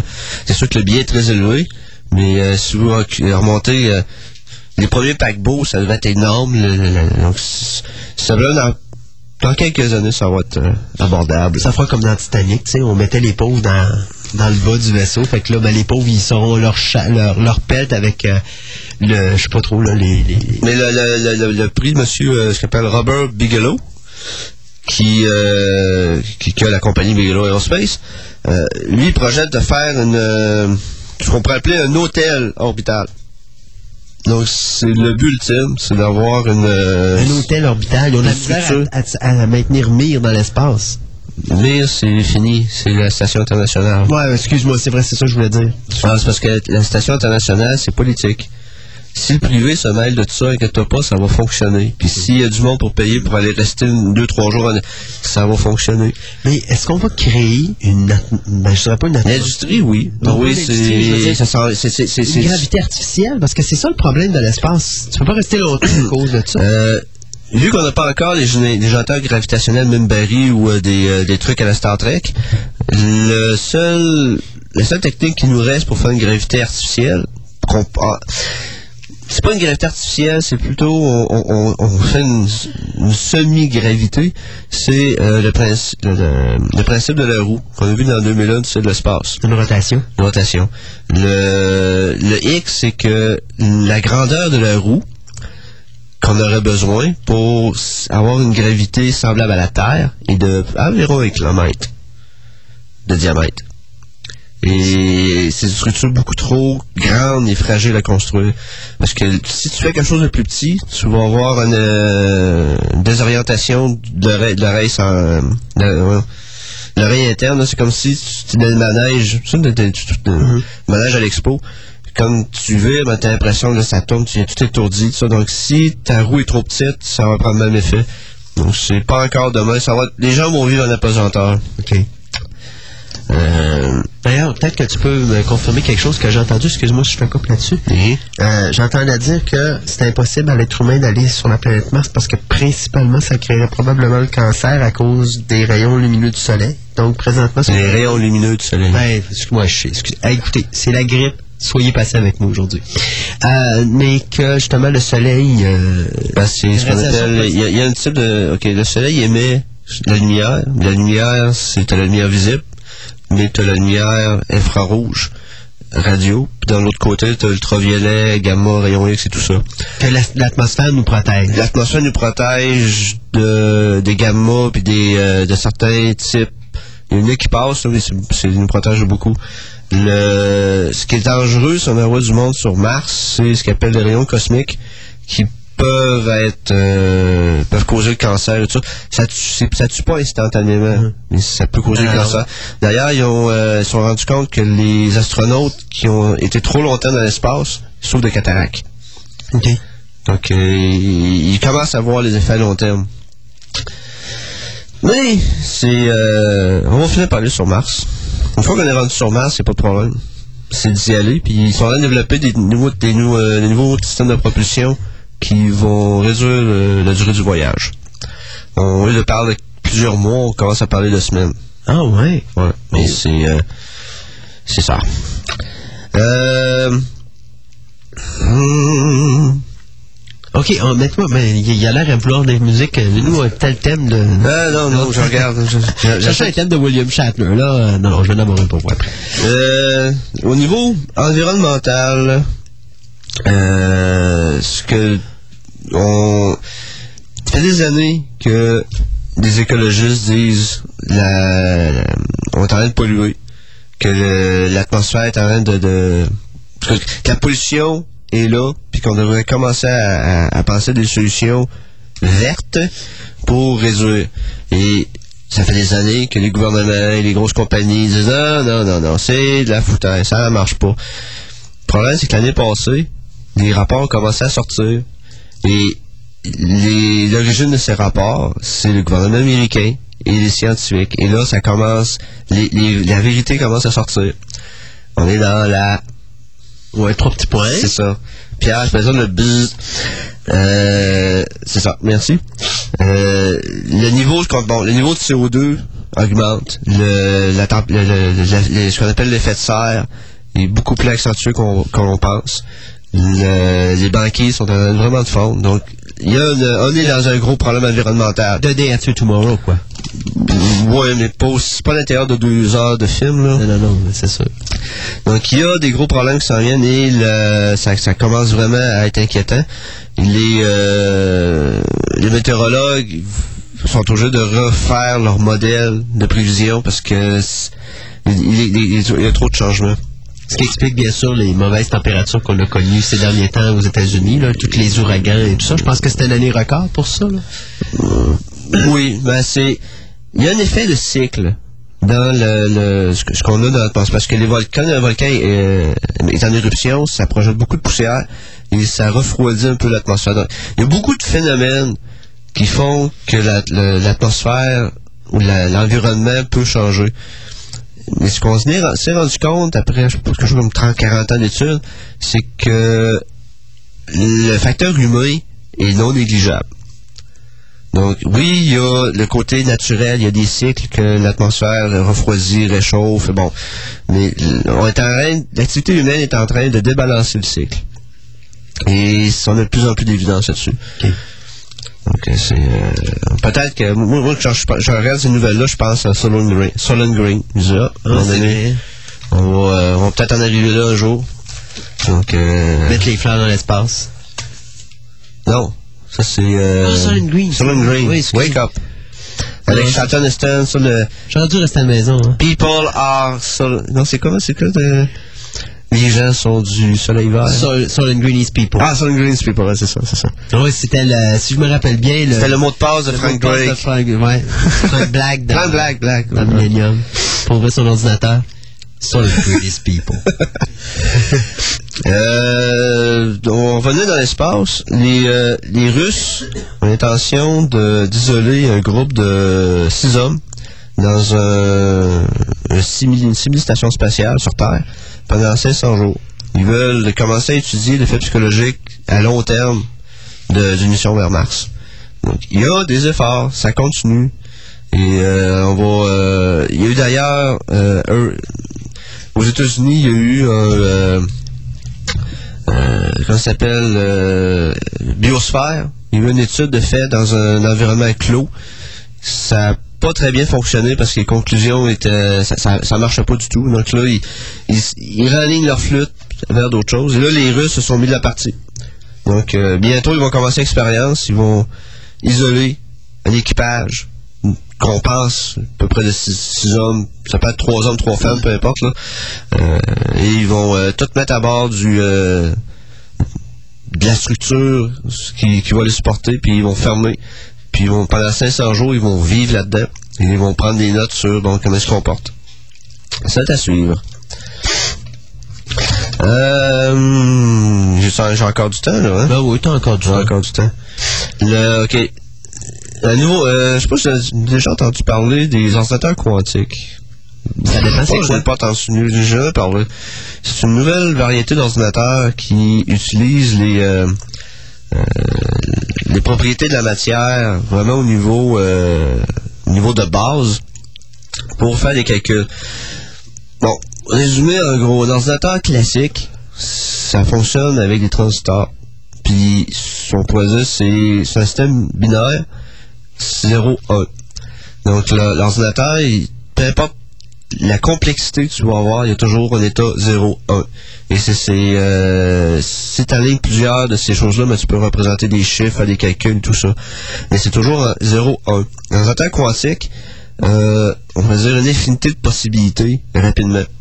C'est bizarre à, à- à imaginer, mais il peut, euh, en théorie, un problème qui va prendre des heures ou des, des jours de calcul sur un ordinateur classique peut être fait en fraction de seconde sur un ordinateur quantique. Mais c'est selon la théorie. Euh, Est-ce que c'est de la science-fiction? Non, parce qu'IBM en a construit un. C'est un prototype. Et ils ont euh, ce qu'on a, on avait à peu près l'équivalent du CPU. Qu'on est capable de faire des calculs, mais on n'était pas capable de garder les réponses ou de, de stocker. C'était un prototype qui démontrait la, la- la fonctionnalité. Maintenant, ils ont développé un mécanisme qui va être utilisé comme de la mémoire pour l'ordinateur quantique. C'est-à-dire qu'il, non seulement que là, on sait que ça calcule, mais on va pouvoir stocker l'information. Donc vraiment, on s'approche de plus en plus vers un prototype très fonctionnel. Et le gros problème de l'ordinateur quantique, ben, le problème ou l'avantage, c'est que le jour qu'il y en a un qui va fonctionner, et qui, qui va être sur la table et qui va fonctionner, tous les systèmes d'encryption au monde vont tomber. OK. Donc, euh, C'est ça que- c'est que les- les- au début, c'était de la science-fiction. Il n'y avait personne qui pouvait prouver que ça fonctionnerait. Mais là, la possibilité que si ça fonctionne, c'est euh, tous les systèmes d'encryption ou d'autres choses très essentielles à la sécurité nationale vont être euh, désuètes. Juste par la, la- la possibilité de ça, tous les gouvernements mettaient de l'argent. Puis les Américains ont mis beaucoup d'argent. Ils disent, si c'est pour fonctionner, on veut l'avoir. Bon, ben, ils ont mis tellement d'argent qu'ils ont réussi à avoir un prototype. IBM en ont fait un. Donc, ils ont prouvé que ça fonctionne. Les Américains mettent beaucoup d'argent. Ils veulent être le premier. Ils veulent être les premiers à l'avoir. Euh, c'est une autre chose, un autre sujet à suivre. Après, après, après, après. Ah, ben, tu sais, la fameuse nouvelle, je parlais tout à l'heure de, d'aller sur Mars en 90 jours. Je parlais de plus. Les, euh, c'est un nouveau système de propulsion qui, euh, pourrait dire, euh, imaginez un voilier dans l'espace. Ce qu'on appelle les voiles solaires. OK. Euh, On a, on a vu ça déjà dans des comics. Hein? Il y a dans Deep euh, Space Nine aussi, il y a Cisco. Ouais, Deep Space Nine, il y a ouais, ça. C'est ben, ça, c'est intéressant parce que les, les choses comme Star Trek, ça tient beaucoup au courant de l'actualité. Et lorsqu'ils ont sorti le voilier solaire Major- euh, c'était quelque chose qui avait, qui faisait plusieurs années qui était dans la science. Et d'ailleurs, le Planetary Society, dont je suis membre, euh, tente de déployer un prototype dans l'espace d'un- d'une voile solaire. Qu'est-ce que c'est? Euh, on sait que, bon, que le Soleil envoie de la lumière, comme je l'ai dit tout à l'heure, il envoie à peu près euh, les, les de la lumière qu'on voit et de la lumière qu'on voit pas. C'est tout ça est transporté avec à- à- par des photons. Les photons ont une certaine quantité d'énergie et ils ont ce qu'on appelle une pression. Si tu en as une quantité énorme qui frappe sur une grande surface, ça crée une pression. C'est un peu le principe de. C'est comme si tu soufflais sur une feuille de papier. Mais là, c'est autrement que ton souffle est très petit, il faut que tu fasses une grande feuille de papier pour voir l'effet. Essentiellement, c'est ça, un bois solaire. Euh, ils vont construire ou déployer une immense surface on pourrait dire, c'est fait en matériau. Imaginez une feuille d'aluminium, mais beaucoup plus mince. Et, mais sur des centaines de mètres carrés. C'est à peu près ce qu'on peut imaginer pour une voie solaire. Et il espère que ça- que ça fonctionne bien. Donc l'idée, c'est de construire un vaisseau avec ce genre de technologie et euh, d'utiliser des lasers pour augmenter la pression solaire et faire pousser le vaisseau. Euh, c'est un projet de la NASA. Euh, c'est prometteur parce qu'il y a un laboratoire, ils ont montré que ça fonctionnait. Donc si ça se concrétise, et que je pense d'ailleurs le, euh, le Society devrait lancer leur prototype en 2005. J'ai eu l'information dernièrement là-dessus, c'est qu'ils sont en train de finir les- le projet, puis en 2005, ils devraient faire une deuxième tentative euh, pour envoyer une voile solaire, et faire un prototype dans l'espace. Ils vont déployer une voile solaire, une petite, et ça va, ils vont être capables de vérifier si ça marche, ça marche pas. Donc, euh, si ça va être fait, je vous en, je, vous- je suis sûr que C'est sûr que tu vas nous en parler. dans le mois qui va suivre euh, à mes chroniques, je vais vous en parler parce que ça, je suis pas sûr si on va passer à la télévision ou ce genre de choses. À moins qu'il y ait une grosse publicité de fait. Euh, part ça, par ça, par ça, on va finir rapidement. Ben, finir. Dernière? bon, des affaires en vrac. Là, euh, bon, il y a Cassini. Parce que je vous parlé de la dernière fois, le- la sonde qui est euh, autour de Saturne. Euh, ça marche bien. C'est euh, c'est une, des une des plus belles missions que la NASA a réalisées jusqu'à aujourd'hui. Euh, ça marche tellement bien qu'ils font beaucoup, beaucoup de découvertes. mais c'est pas le genre de choses qui va passer aux nouvelles de 6 heures le soir. Donc, ils ont trouvé d'autres anneaux autour de, Saturne, ils ont trouvé d'autres satellites. Euh, prochainement, euh, la sonde Cassini va euh, être au plus près de Titan, qui est la, une des lunes de, de, de Saturne. Et pour le mois de janvier, ben, on va envoyer une sonde, la sonde Huygens. C'est un, un gros, c'est un gros morceau de la sonde Cassini qui va se détacher et qui va aller atterrir sur Titan. Et ça va être très intéressant. Là, ça probablement ça, ça va faire une nouvelle décision au mois de janvier. Donc, euh, mais pour l'instant, c'est des choses plus. Ils découvrent, plein de choses, ils prennent des photos, ils regardent, euh, ils essaient de comprendre la formation des, des anneaux, ils regardent. Donc, c'est des, des choses qui, euh, qui passionnent euh, des gens comme moi, mais les gens ordinaires trouvent ça bien cute, pas ça. Euh, il y a aussi, euh, bon, la navette spatiale n'est toujours pas réparée. Non. Ça, ça serait que deux ans. Ben là, avec un peu de chance, si la- dans deux semaines, notre ami Bush prend le bord, on va peut-être avoir mieux, là. Non, c'est pas, c'est pas du gouvernement, c'est vraiment là, une décision politique. C'est la navette est vieille. Les navettes spatiales sont très vieilles. À l'origine, il avait été, il avait été conçu pour avoir un certain nombre de vols. Et la NASA était censée être déjà à la deuxième génération. On devrait être avec les successeurs de la navette spatiale. Les projets, tous les projets ont été cancellés. Mais pourquoi? Là, ils ont eu, hein? C'est une question d'argent? Il y a politique aussi sur le monnaie, Ben, l'intérêt. c'est ça. Ben, c'est pour ça que je dis que le fois que Bush va débarquer, parce que Bush, au lieu de donner de l'argent à NASA, qu'est-ce qu'il fait? Il apprend puis il met des armements nus. On est d'accord là-dessus, là? Oui, mais euh, je je suis pas sûr que, que, que- Kelly va faire euh, Ben, il me semble que Clinton, à l'époque, euh, puis c'est quoi, c'est... Kerry, c'est quoi? C'est... Démocrate. Merci. Euh, euh, il me semble que les démocrates ont toujours soutenu l'exploration spatiale, que ce soit dans le temps de Clinton ou même son prédécesseur. C'est parce que là, on est euh, nous- avec le, le, le succès de Ansari X-Prize, l'industrie privée a montré que ils ont un intérêt. Et je sais pas comment la NASA va réagir. Parce que les. Peut-être la NASA vont décider, OK, on va. Si le privé embarque, commence à prendre une part du marché ou une part du. euh, s'occupe des projets. eux, ils vont, ils vont prendre des trucs en orbite. Nous autres, on, les NASA vont peut-être se concentrer vers les, euh, les sons La spatiaux. à longue distance. euh, Des choses comme ça. Donc, je sais pas trop comment ça va se passer. Il y a aussi euh, l'Agence spatiale européenne prépare une mission pour retourner vers Vénus. Les seuls qui ont été sur Vénus, c'est les Russes. Les Américains n'ont jamais été sur Vénus. Les Américains ont envoyé la sonde Magellan qui a cartographié euh, la surface de Vénus avec un radar. Mais depuis peut-être en tout cas de- depuis que les, Russes ont envoyé leur dernière sonde, il n'y a personne. On a- on y a pas été. Donc là, euh, l'Agence spatiale européenne est en train de préparer un projet pour euh, y retourner.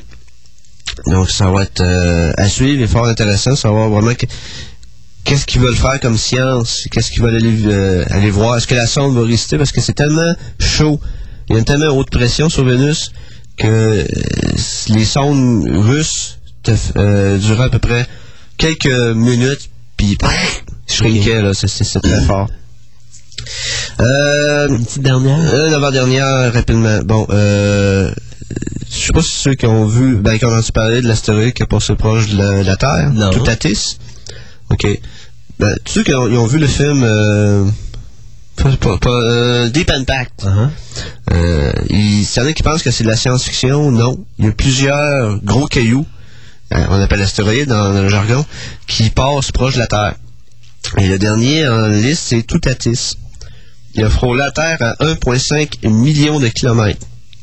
C'est loin, c'est à peu près euh, plusieurs fois la distance Terre-Lune. Mais au niveau du système solaire, c'est foutrement proche. Euh, et l'affaire, c'est que Toutatis, euh, il passe aux 4 ans. Donc, c'est pas la première fois qu'il passe ici. Et la prochaine fois qu'il va, être au- qu'il va passer proche de la Terre, c'est en deux- 2562. Et je vous donne l'idée que la- le Tantôt, caillou... quand tu disais euh, tous les 4 ans, c'est tous les 400 ans. Non. C'est que à tous les 4 ans, le, le Toutatis passe proche de la Terre. OK. Sauf que la prochaine fois qu'il va passer très proche de la Terre, c'est d'en vrai euh, 500 ans, 560 quelques années. Le, le, le caillou en question a 4,6 km par 2,3 km par 1,9 km. Donc ça donne à peu près la grosseur de qu'est-ce qui aurait pu frapper la Terre. Et présentement, il n'y a rien, aucun projet, à part d'observer puis d'essayer, oh, il y en a un caillou qui s'en vient. Il n'y a rien qui nous permettrait de sauver la Terre si jamais quelque chose de même s'en venait. Absolument rien. Mais c'est pas inquiétant. On voit ce qu'il y a dans les films. On va, on va construire un vaisseau. On va demander à Hollywood de nous faire ça. Dans The 4400, au, tout cas, au début du programme, euh, quand ils voient ça arriver puis qu'ils se disent c'est un météore qui va s'écraser en plein sur la Terre, euh, il envoie des missiles nucléaires. Les Américains, les Chinois, les Soviétiques, tout le monde, dans les airs, puis ça s'en va en direction du missile dans l'espace. C'est que le, problème, c'est concrètement, euh, les missiles balistiques, tous les missiles balistiques ne sont pas faits pour aller dans l'espace. Tout ce que c'est, c'est que le, le- le- le missile, c'est une grosse fusée qui envoie sa charge d'ogive juste euh, à, l'extérieur de l'atmosphère. Et ça fait euh, ce qu'on appelle une, orbite balistique. Là. Ça, ça, ça, monte puis ça redescend. Et pas plus. Là. Le missile n'est pas capable d'envoyer ça. Donc c'est. euh, on n'a rien pour. On rien qui peut envoyer ça. Et la dernière. Tu vas être content, Christophe. Euh, Godzilla va avoir son étoile sur le Walk of Fame? ah, Non, pas ça, tout à fait, pas tout à fait. pas. Le, on a envoyé une sonde dernièrement en orbite ça- pour vérifier un des, une des théories d'Einstein, la théorie de la relativité générale. Euh, mais c'est pas la seule chose qui a été faite dans- pour vérifier ça, c'est que il y a un observatoire qui a conclu, ou je souviens plus, ça fait des, ça fait des années qu'ils font des, euh, des études sur, euh, sur des objets autour de la Terre, et on a prouvé que, bon, la, théorie de la relativité générale d'Einstein, c'est la gravité. C'est essentiellement, ça, ça décrit la gravité. Euh, et les... il y a un truc qu'on n'était pas sûr, c'est lorsqu'un objet tourne comme la Terre. La théorie prévoyait qu'il y avait une modification de la gravité autour de la Terre. On l'a prouvé maintenant. Euh, c'est que la, Terre, en tournant, parce que on a 24 heures de, de- de- révolution, elle crée une espèce de, de- de- pas un vortex, mais elle crée un mouvement gravitationnel autour d'elle qui modifie un peu le comportement de la gravité. Donc il y a des choses euh, il y a des choses, des choses bizarres qu'on observait que maintenant on comprend un peu mieux qu'est-ce qui se passe. Et probablement en rapport à ça aussi, c'est que on a observé euh, un comportement étrange sur deux sondes qui ont été envoyées très longtemps, Pioneer 10 et 11, qui, sont, qui ont quitté le système solaire. Euh, ils sont pas où elles devraient être. Ça, ça, non, ça, ça a été un gros point d'interrogation pour les experts. C'est selon tout ce qu'on sait la mécanique euh, newtonienne et autres, les deux sondes auraient dû être à un certain endroit dans système- euh, plus loin que le système solaire, mais n'étaient pas là. Ils sont à environ euh, 400 000 km d'où ils devraient être. Et la seule explication, bon, c'est euh, la matière noire. Donc, ça serait probablement une autre preuve qu'il y a de la matière noire. C'est c'est une, une substance qu'on n'est pas capable d'observer, qui existe, qui, est, euh, qui explique beaucoup de choses euh, au niveau de la cosmologie. Donc, c'est des, découvertes euh, très intéressantes qu'il y a eu dernièrement. Donc, c'est... Là, je vais en avoir perdu beaucoup, mais c'était mon but. Oh. ben, merci beaucoup, Stéphane. Fait Ah, va se revoir le mois prochain avec d'autres nouvelles scientifiques. Euh, et nous, ben, pendant ce temps-là, tant qu'à vous avoir fait écouter l'anonymat et chanter, ben, pourquoi qu'on va pas voir si Captain Kirk chante mieux que ça?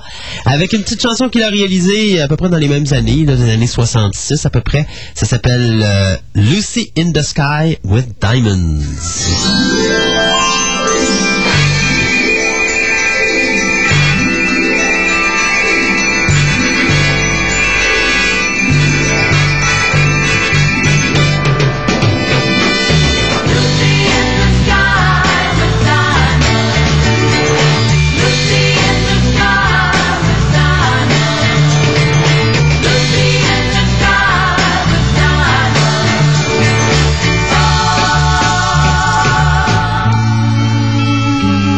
Picture yourself in a boat on a river with tangerine trees, and marmalade skies. Somebody calls you, you answer quite slowly. A girl with kaleidoscope eyes. Cellophane flowers of yellow and green the girl with the sun in her eyes, and she's gone. Follow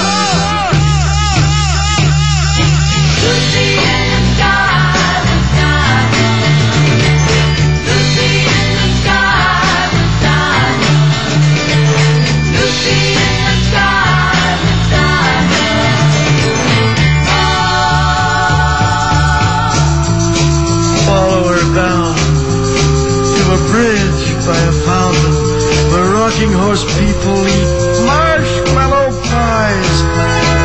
Everyone smiles as you drift past the flowers that grow so incredibly high. Newspaper taxis appear on the shore, waiting to take you away. Climb in the back with your head in the clouds, and you're gone!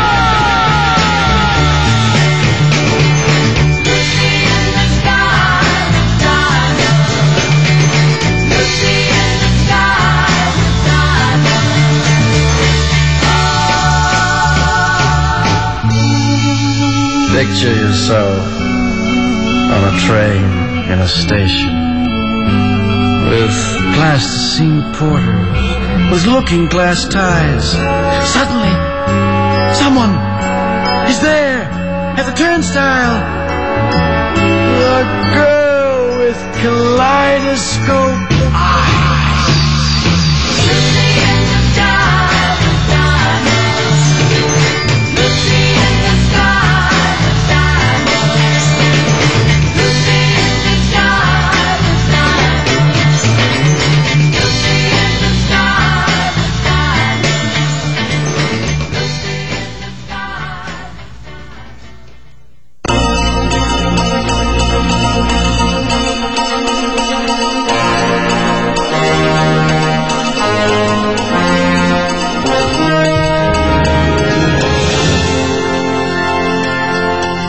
Alors, de retour à Fantastica, l'émission radio. Une émission remplie de grippe, n'est-ce pas? Ok. science-fiction, d'horreur, de fantastique et de médiéval. Et de médiéval, oui, faut pas oublier ça. Alors, écoutez, euh, on va y aller tout de suite avec des petites nouvelles figurines. Je vais rentrer dans mon carcan maintenant, si tu me permets, mon ami Gaëtan. Et je vais vous parler de euh, Sota, qui euh, a sorti, ou va sortir euh, avant les fêtes de Noël une série qui s'appelle Now Playing, qui va euh, comprendre, ça je vous en ai parlé il y a quelques semaines, là, qui comprend le personnage de Toxic The Avenger, le personnage de Darkman et un des Un des monstres d'American un Werewolf. des monstres de American Werewolf, celui qui était dans le rêve, là, qui était une espèce de. Je pense que c'était un, coche, un genre de cochon, un personnage qui a un visage de cochon, mais avec un costume de nazi. Oh, en passant, salut Stéphane, merci beaucoup d'être venu nous voir cette semaine. Bon, ouais, la prochaine fois, on trouvera micro pour toi, c'est beau. Eh, merci, bye bye. Alors, ceci dit, euh, on nous annonce déjà la série 2 qui va euh, sortir bien sûr euh, en avril 2005. La première figurine, eh bien, c'est un Killer Clown du film Killer Clown from Outer Space. Après ça, le deuxième personnage, ça va être le personnage de Imhotep du film de Mummy et de Mummy Returns. La version, bien sûr, euh, de Universal de, de Stephen Summers. Je réitère. Ouh. Mais celle qui m'intéresse véritablement, c'est le Creepers de Jeepers Creepers 2. Alors en réalité, Sota vient d'en shipper une à M. McFarlane. Euh, donc, euh, ces trois belles figurines qui sortiront à peu près aux alentours de 13,99 US seront donc disponibles en avril dans toutes vos boutiques de figurines favorites. Bon, alors moi, je vais retourner encore une fois du côté des remakes. Comme c'est surprenant, on dirait que c'est que ça que je couvre. Eh bien, maintenant, euh, de toute façon, on en avait parlé, si je me rappelle bien, la semaine dernière, euh, concernant Masters of the Universe. ouais, effectivement, euh, de notre ami John Who. Uh-huh. Alors, euh, cette fois-ci, l'acteur principal, je devrais dire même les deux acteurs principaux ont été euh, sélectionnés. On parle de l'acteur euh, Jason Lewis pour jouer euh, le rôle de He-Man ou Musclor, selon euh, si vous êtes euh, Européen ou... européen ou américain, Américain. ou poigné entre les deux. Euh, À ce Merci, moment-là. là, tu parles de moi, là, c'est ça? Hein? Hein? Je me sens touché, là, soudainement. Ah, si tu te sens touché, moi, c'est parce que je, j'essayais d'imaginer ici, on sait jamais sur quel pied danser. Est-ce qu'on doit dire musclard? Si on se fie selon une certaine clique de la population, il faudrait dire musclard. Ah. Si on se fie à l'autre, mais non, c'est Iman. C'est Sincèrement, je fais partie de. C'est Iman. Ouais. Merci. Ouais. Enfin. Là, on partira pas sur des polémiques euh, CD-ROM et euh, courriel et euh, email? C'est Iman. Bon. Alors, euh, outre Jason Lewis pour le rôle de Iman, on parle euh, de l'acteur Nicolas Cage pour incarner le rôle de Skeletor. Ah, c'est pas si pire, il n'y aura pas besoin de make-up. T'es méchant. Mais non, mais il y a Déjà, une face. pour jouer Superman quand même. Ah, come on. Il va être plus crédible c'est comme quelqu'un qui me dit, hey, Sandra Bullock devrait faire Wonder Woman. Yeah, right. Je pense que ça, on est, on est plutôt fixé de ce côté-là. Moi, je m'excuse, mais Sandra Bullock est très jolie, mais c'est pas Wonder Woman. Non, pas, Pas du tout. tout. Pas Pas du tout. Pas du tout. Donc, j'ai des petites idées là-dessus, mais je commencerai pas à m'étendre sur ce sujet. Merci Que beaucoup. je mettrai dans le rôle. Il devrait vous appeler, hein. Oui, oui, oui. Ben, ce serait peut-être une bonne chose pour Ouais. les autres, mais enfin. C'est leur perte. Et la nôtre. Ouais, ben non, la nôtre. Regarde, on va se faire avoir. On n'aura même pas une scène pour leur trouver le personnage qui va leur faire gagner des millions. Qu'à ça, il est au mieux de rester ça dans nos têtes puis de, de rire d'eux autres quand ils vont nous sortir Sandra Bullock en Wonder Woman. Ben, ça nous permet de critiquer en bout de ligne. fait que- Ouais, c'est vrai, ouais, effectivement. Ah, On se, fini? trompe pas. on se trempe pas dans ce temps-là. Oh, ben, regarde, c'est tout ce qu'il y avait à dire. En passant, on revenait encore avec le même riff concernant justement Adam Rifkin, euh, qui est le scénariste, et John Woo, qui est euh, en train de travailler sur deux autres trucs en même temps, là, War of the Red Cliff et euh, Spy Hunter, avec Darak. Mmh. Hey, euh, face à part, euh, on va rester dans le monde de la figurine de collection, puisque, comme disait mon Guettin, et comme je dis tout le temps, c'est mon créneau, n'est-ce pas? NECA, euh, il y a quelques années, avait décidé que là, McFarlane, Movie Maniac, ça s'essoufflait, on avait notre casque, on regardait que les gens étaient cœurés parce que McFarlane faisait toujours les mêmes maudites affaires. En réalité, je pense que McFarlane avait des petits problèmes d'argent puis il achetait toujours les mêmes droits. Ça fait que s'il achetait les droits de Terminator, ben là, il mettait des figurines de Terminator dans la série temps. Puis dans l'autre série l'année après, c'était encore un Terminator. Comme là, c'est Aliens qui s'amuse à faire avec ses prédateurs. Puis bon. Finalement, ça aboutit pas, hein, comme là, la, la- la série qui sort dans quelques semaines, ça va être encore le Texas Chainsaw Massacre, mais sauf qu'au lieu d'être l'ancien, il nous ramène le nouveau, puis il nous sort pratiquement tous des personnages de Texas Chainsaw, à l'exception, bien sûr, du Robocop, qui risque d'être vachement intéressant, qui risque d'être probablement la figurine la plus populaire de la série. Il devrait faire E ED209. Ça, je voudrais. Ah oui, bon, ok, bon. Mais ceci dit, NECA avait déjà commencé à montrer les dents parce qu'ils avaient commencé à sortir la série Hellraiser. Ils ont sorti trois séries des Hellraiser qui ont été excessivement populaires. D'ailleurs, les trois séries sont sold out. La troisième vient à peine de sortir, puis elle est déjà sold out. C'est pour vous donner une idée. Mais là, ils ont dit, gardez donc. On va continuer, c'est populaire. Fait qu'on va créer une nouvelle série. Et la série va s'appeler euh, Cult, Classics, pardon. Et on va se lancer déjà avec deux séries de quatre figurines chacune qui sont déjà prévues pour 2005. Donc la première va sortir au printemps, la deuxième va nous tomber dessus probablement à l'automne. Tout ce qu'on peut vous dire, c'est que la première série qui va sortir euh, au printemps, eh bien, elle va inclure d'abord la euh, figurine euh, 18 pouces qu'a sorti NECA récemment basé sur le personnage de Jason Voorhees dans le film Friday the 13 Part 7. Si vous l'avez pas vu, vous avez juste à aller à l'imaginaire ou à TPM, ils ont probablement encore en stock. Euh, ils vont la réduire tout simplement à 6 pouces. Donc, si vous voulez pas l'acheter à 54 pièces, vous pourrez l'avoir à peu près à une quinzaine de pièces. Et euh, le deuxième personnage qu'ils vont mettre là, eh bien, ça va être un Letterface. Donc, ils vont à peu près reproduire ce qu'il y avait dans la première série des Movie Maniacs. Sauf que on nous a dit qu'il allait avoir d'autres petits personnages, euh, petits, euh, des petits personnages euh, surprises, euh, notamment dans la série 2. Mais on ne veut pas trop s'avancer tout de suite. Tout ce qu'on sait, c'est qu'on devrait sortir un diaporama box set de vendredi 13 pour le 25e anniversaire l'an prochain, qui fera partie, bien sûr, euh, de cette série 2, qui inclura, bien sûr, Monsieur Jason Voorhees, alors qu'il était tout petit bébé chauve, avec Maman Voorhees à ses côtés. Ça, ça risque d'être vachement intéressant. Euh, D'ailleurs, NECA vont toujours une coche plus loin parce que le Leatherface qu'on va avoir ne sera pas un Leatherface comme on a vu dans la série des Movie Maniacs, c'est-à-dire la série 1. Ça va être Leatherface assis à sa table en train de faire un masque.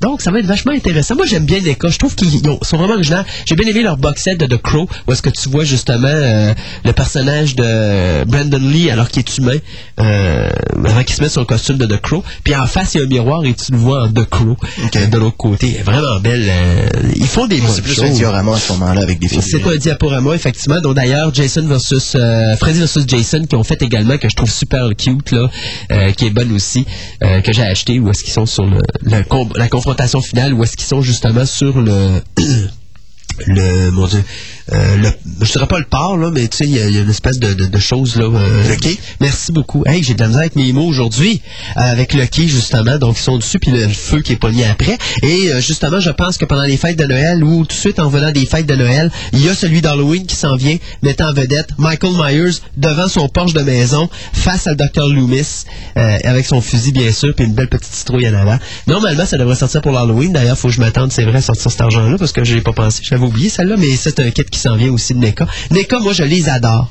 Je les préfère. Ils sont peut-être moins bons que McFarlane, mais au moins, ils sont plus intéressants. Malgré que... Plus de variété. Il y a plus de variété au niveau de leurs figurines d'horreur parce que McFarlane, là, il fait plus rien. Puis c'est les séries de figurines qui l'ont mis sur la map. Il y aura beau dire qu'il fait du sport puis que c'est ça qui le met sur la map. Moi, je m'excuse. Les Movie Maniacs, là, je me rappelle à l'époque qu'on faisait Fantastica, l'événement, euh, à Place Fleur de Lys dans les années 97, 98, 99. Je sais pas si tu t'en rappelles. Je sortais moi-même les premières séries des Movie Maniacs en même temps. Je les mettais en exposition.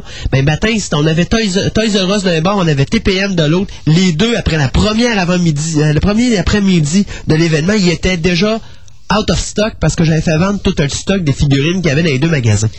Alors, c'était vraiment, l'idée, c'était la folie furieuse de ces figurines-là.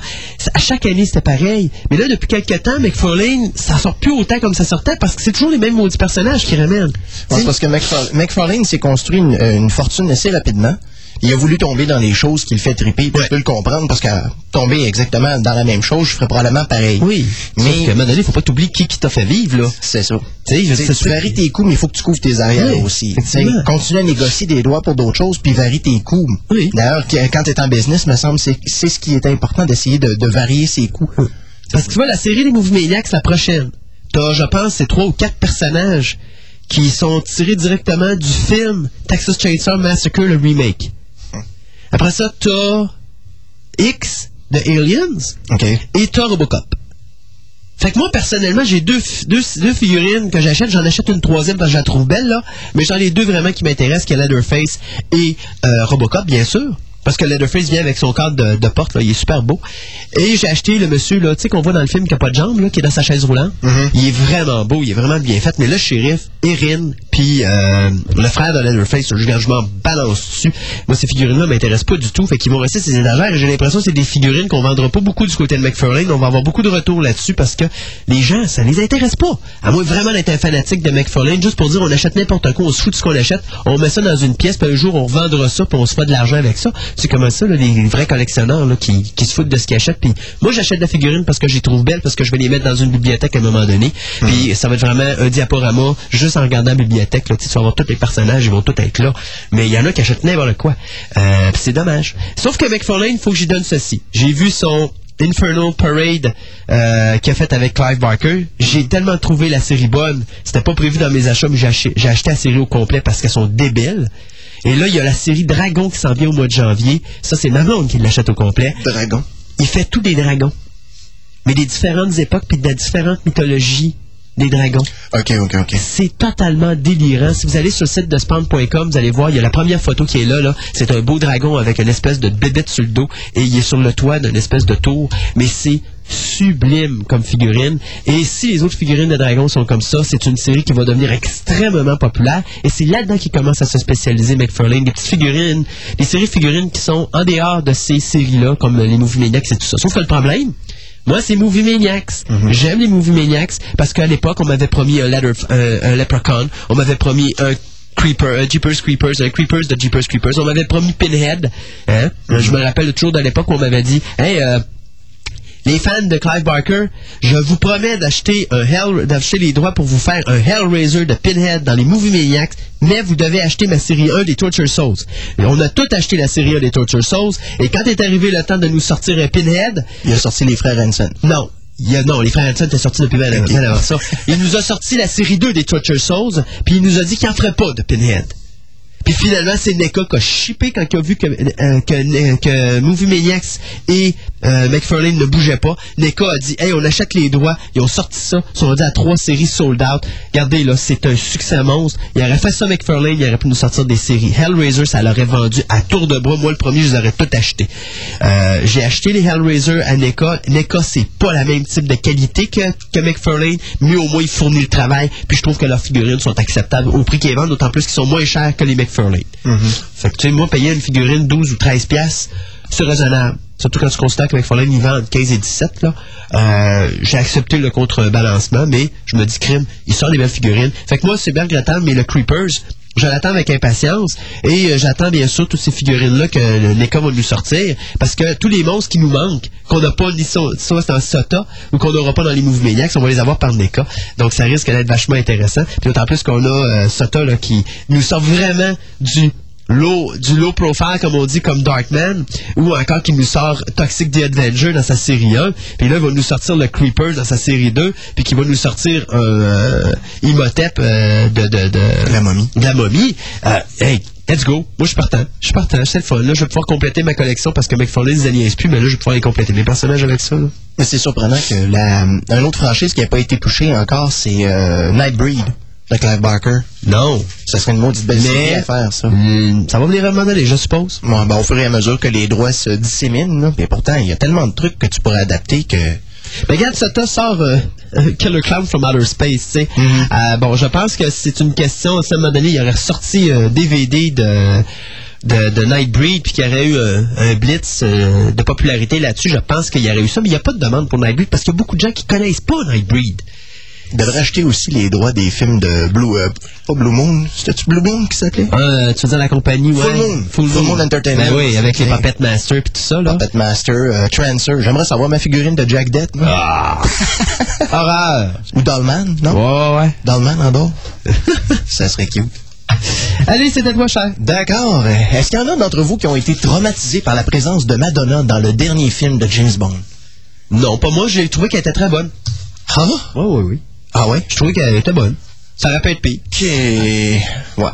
Enfin, toujours. Elle a juste chanté au générique, c'est quand même pas si pire. Ben non, on la voit dans le film aussi. Ben, je sais ça. Mais, tu sais. Mais je veux dire, tu l'as pas vu chanter dans James Bond, là. Non, mais de toute façon, regarde sa chanson. Entre toi et moi, là, je l'aurais pris, je l'aurais flushé, là. Je veux dire, de toutes les chansons de James Bond, il y en a eu des pourrites jusqu'à là. OK, on va s'entendre sur quelque chose. C'est une belle chanson, c'est juste que c'est pas une chanson de James Bond. Parce que moi, dans Another Day, je la déteste pas, la tune, mais sauf que c'est pas une chanson James Bond. Je trouve ça à peu près aussi approprié que la chanson de Loulou qui donnait euh, l'ouverture de Man with the Golden Gun. Man with the Golden Gun, c'est une des pires aussi, tant que Ouais. Je veux dire, remarque que Garbage puis Sheryl Crow, on, on s'en serait probablement passé aussi, là, malgré que Garbage faisait quand Il même a fait une job. belle job.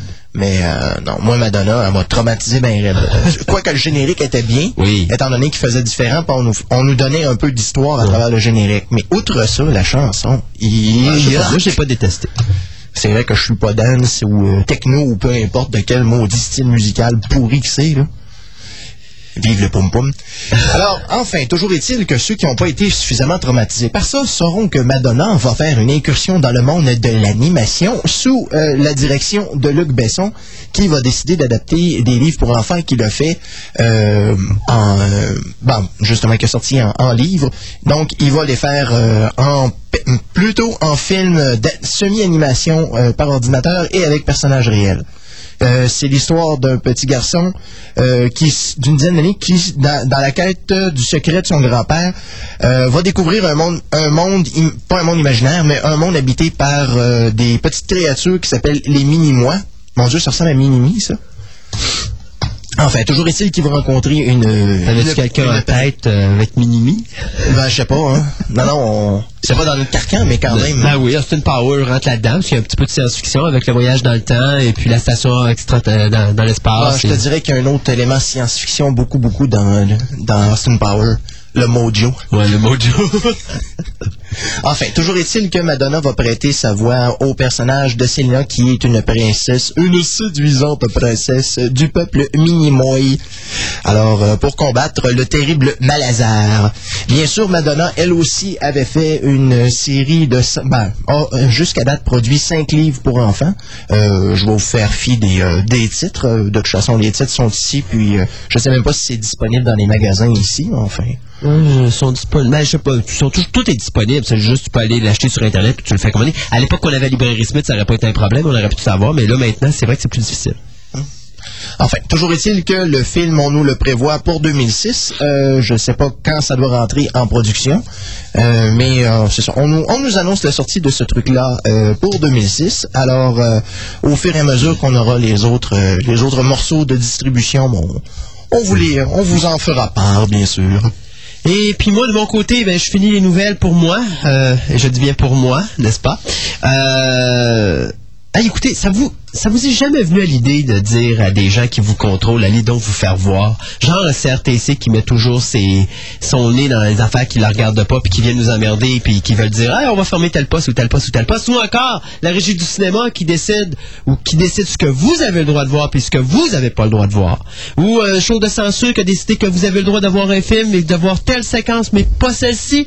Mais regardez bien, les gens de South Park ont dit, Excusez le langage vulgaire, mais je vais dire exactement ce qui est marqué dans ma nouvelle et je le prends au mot. Fuck the MPAA. Le MPAA, c'est un espèce d'organisme américain qui s'occupe de faire la censure pour les, les films au cinéma américain. Ben, c'est eux qui donnent les cotes au film. C'est eux qui donnent les cotes, c'est eux qui disent ça, ça passe pas, ça, ça passe. Ça, c'est PG, ça, c'est PG-13, ça, c'est R, ça, c'est... Exact. Alors, Team America World Police était à l'origine un film NC-17. Pour ceux qui comprennent pas c'est quoi NC-17, un NC-17 c'est simplement un film aux États-Unis qui ne peut pas être vu par des gens âgés de moins de 17 ans. En un mot, c'est comme pour nous des films 3X. C'est Parce qu'ici au Québec, on n'a plus de films de 18 ans et plus, c'est tous des films de 16 ans et plus maintenant. Puis même les films de 16 ans, il y a des jeunes qui peuvent rentrer si on est l'adulte qu'on s'entend. Bon. Tu sais, l'adulte dit Ah, mon kid, je l'amène, je le rentre, t'as rien à dire. Ils vont laisser rentrer le kid, même si supposément ils n'ont pas le droit. Moi, j'ai déjà vu des kids rentrer sur des films de 16 ans, puis ils n'avaient pas d'affaire là. Ceci dit, ben là, ils ont décidé parce qu'il y a la séquence de sexe entre les poupées dans Team, euh, dans Team America World Police, pour ceux qui ont vu le film. D'ailleurs, en passant, il, sort cette, ben, il est sorti cette semaine en français. Euh, il y a une séquence hilarante. Je pense qu'il y a deux séquences de baise euh, entre les poupées dans, dans le film. Il y en a une qui nous démontre le Kama Sutra quasiment dans son intégrité. Et la seconde est un petit peu plus euh, subtile. On fait juste nous montrer des codes qui se balancent. Ceci dit, euh, ça, c'est juste, la- on a eu à peu près la moitié de ce qu'on aurait dû voir. OK? Parce qu'il y a un groupe de fans qui ont décidé que eux, ce qui avait été présenté ou ce qui avait été réalisé pour euh, Team America World Police, qui est un film qui se fout, mais alors là, de tout et de tout et de tout, et qui insulte tout ce qui peut insulter sur le passage. Mais eux autres, ils ont décidé qu'on n'avait pas le droit de voir ça. Donc, NC-17, ils ont été obligés de censurer les séquences. Vous inquiétez pas, on va probablement les voir en DVD. Mais ceci dit, les gars de South Park ont dit, là, c'est assez. Fait que là, on va accepter de faire les coupures parce qu'on veut, on voir notre film au cinéma. Ils ont sorti le film au cinéma, ils n'ont pas dit un mot de mots, et là, maintenant, ils s'en d'abord et disent, là, à partir de maintenant, on part en guerre contre le MPAA. Puis on va avoir leur peau. Bonne chance. OK? Alors moi, je suis bien d'accord avec eux autres. Parce que tant qu'à moi, un- un- un- on est dans un pays libre, un organisme de censure va à l'encontre de, Hey, de notre liberté. parles des États-Unis, là. La liberté, la liberté est restreinte Ben, par que- les gens qui sont au pouvoir et la, ce que j'appelle le, ma- euh, ma- euh, voyons, comment on appelle ça? Le moral majority. T'as raison. Mais le problème, c'est le même problème qu'on vit ici. C'est qu'on vit pas dans une véritable liberté. On vit dans une liberté artificielle. On nous fait croire qu'on est libre, mais en réalité, on n'est pas libre. Parce que la charte a dit bien qu'on est libre jusqu'à ce qu'on dérange notre voisin d'à côté. Elle est où la liberté? Il n'y en a pas. Bon, c'est sûr qu'il faut respecter les gens qui sont à côté, c'est pas ça que je dis. Sauf que moi, quand je vois un film, on peut-tu me laisser voir le film que je veux voir? Mettez donc la, co- la coche 18 ans, là, puis on n'en parle plus, là. Il n'y en a plus de Moses de coche de 18 ans à Québec. Puis il y a des films qui méritent une classe de 18 ans, là, que j'ai vu passer au cinéma, puis j'en revenais pas, là. Puis c'était 16 ans ou 13 ans indicatif. Hein? Moi, tant qu'à avoir une régie du cinéma qui fait pas sa job comme du monde, je vais toujours me rappeler de la fameuse séquence où est-ce qu'on, on- le fameux moment de notre vie où on est allé voir Starship Troopers. Hein? Puis j'avais deux flots en avant de moi, dont une petite fille qui est allée vomir sur le plancher parce qu'à un moment donné, c'était dégueulasse ce qu'elle a vu sur l'écran, là. Petite fille de 6 ans qui était en avant de moi, n'a pas l'affaire là, là.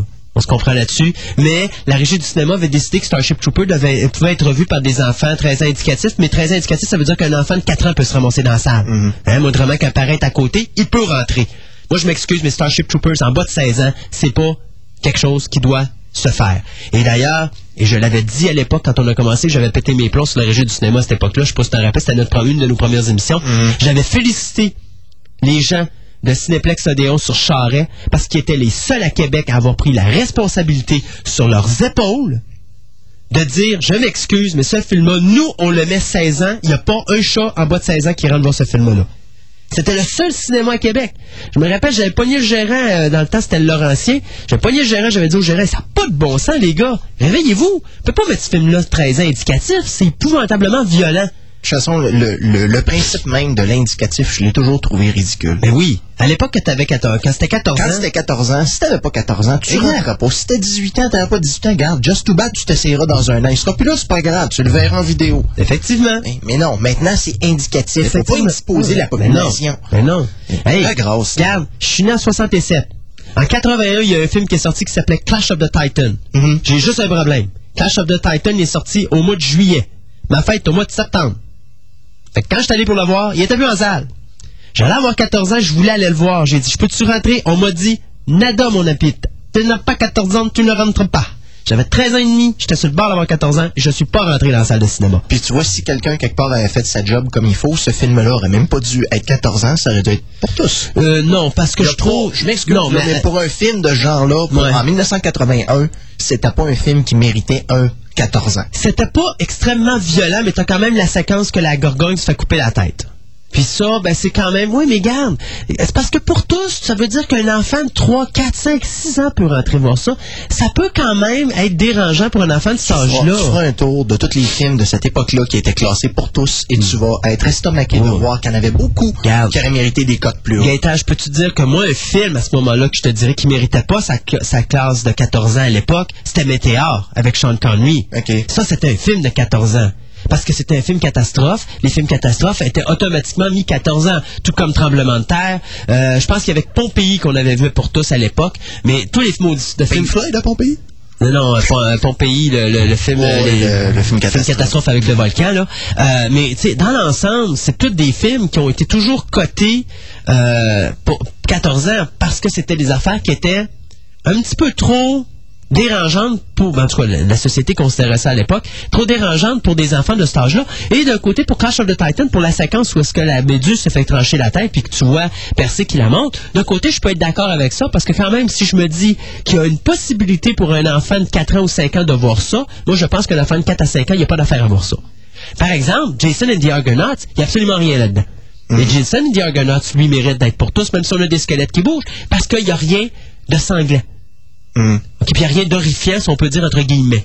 Donc, c'est pour ça que moi, j'accepte sa cote de 14 ans à Clash of the Titan, juste pour cette séquence-là. Je pense que c'est la raison pour laquelle il l'a eu. Parce qu'en est, cette séquence-là, il n'y a absolument rien dans ce film-là. Puis d'accord, on est d'accord là-dessus, c'est un film pour tous. En tout cas, je sais que Louis-Guy Lemieux avait été traumatisé par la paire de fesses de Andromeda, mais ça, Ah ben, c'était le critique de l'époque. Oh mon dieu Seigneur. Ouais, ben là, il s'énervait pas grand chose pour moi. C'est vrai qu'à l'époque, on était pas mal plus euh, Puritain. puritain qu'on l'est aujourd'hui. Ceci dit, ben moi je suis bien d'accord avec ça, puis je suis bien content que South Park se, se, se réveille. Puis si à un moment donné, euh, là ils font vraiment une vraie guerre, donc la guerre, là, tu sais comment c'est avec eux autres, hein, ça peut se déclarer à bien des endroits, notamment au cinéma et à la télévision. Hein? Euh, Dans leur petit programme, je suis sûr qu'ils vont s'amuser à aller envoyer quelques petites claques à droite et à gauche sur cet événement-là, ce regroupement Moi, je sais même pas si South Park ça continue. Je pense que c'est euh, ça existe plus maintenant. Ça se peut, mais remarque qu'ils ont sorti un film, ils pourraient toujours en sortir d'autres. Et je pense pas que Team America World Police va être leur dernier film. Pas. c'est sûr qu'il n'y a pas eu un gros succès jusqu'à présent au box-office, euh, mais je pense que quand même, il va quand même faire son argent, puis ça va probablement leur donner l'opportunité d'en d'en faire quelques autres. Là.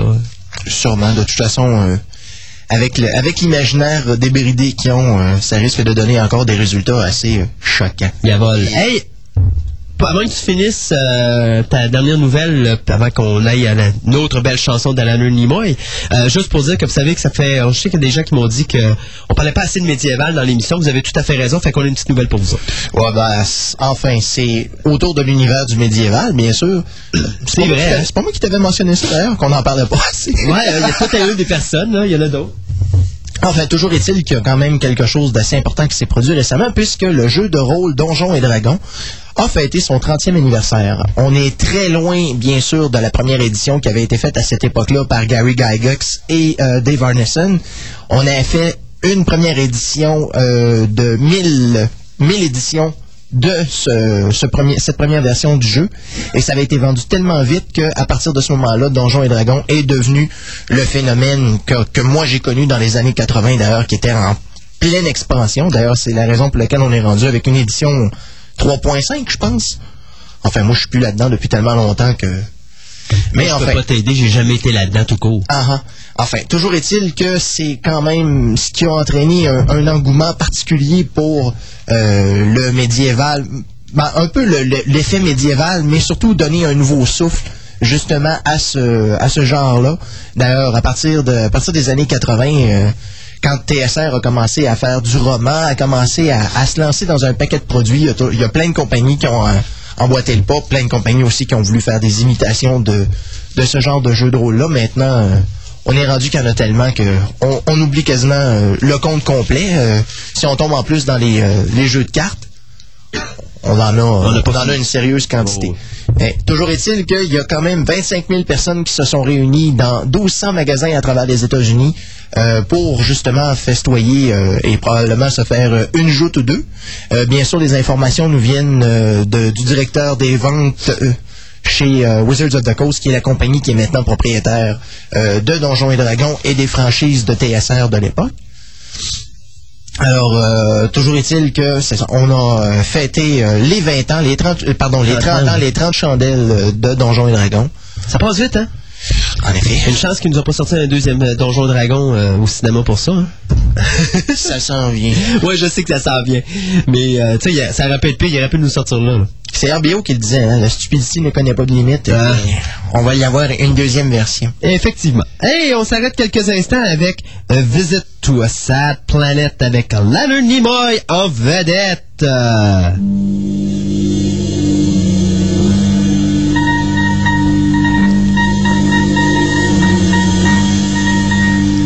Stardate 2434.2. First Officer's Log.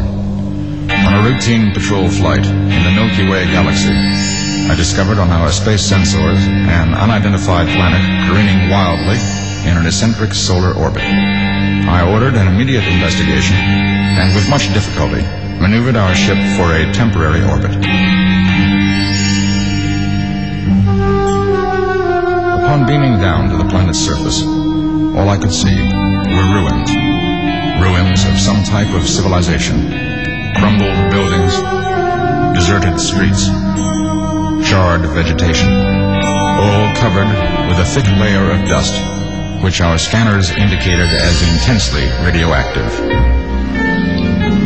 I proceeded to make a thorough survey of the area. According to my calculations, I could tell that some recent phenomenon or holocaust had occurred and destroyed whatever advanced civilization had existed on the planet. I found no sign of life. As I made my way back to the ship, I heard a sound. It came from a cellar in one of the nearby buildings. Carefully and slowly, I found my way to the source and discovered a human being. Or rather, what once was a human being. A scarred, disfigured man lying in the rubble. When I questioned him, he told me that this had once been a great world. They had abundance and plenty. Intelligence, beauty, love. There was enough for everyone who lived there. But the inhabitants were never satisfied. They wanted more. They wanted everything. And they started to quarrel amongst themselves. They could not live in peace. And they tried to destroy each other. In doing this, they destroyed everything. Their abundance, their plenty, their own intelligence, their beauty, their love. He told me that so far as he knew, he was the only living thing left, but that he knew he was dying. When I asked him the name of the planet. He replied, We called it Earth.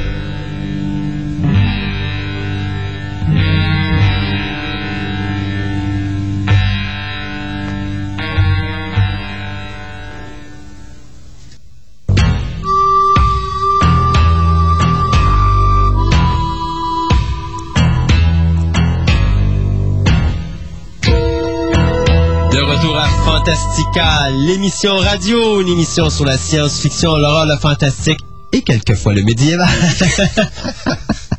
hey, euh, avant qu'on saute un petit peu à nos nouvelles littéraires euh, qui seront pas très longues, euh, peut-être vous rappeler cette semaine, euh, bien sûr, la sortie en salle de The Grudge euh, et de la version française de Team America World Police. C'est quoi le titre de, de Grudge en français? Oh, attends une minute, attends une minute, attends une minute. Je vais te dire celle-là tout de suite. Euh, The Grudge, The Grudge, The Grudge, version française, ça serait La Rage meurtrière. Euh... Ouais, Rage meurtrière. Tu vois, il est coté 9.1 sur euh, Cinéma Québec.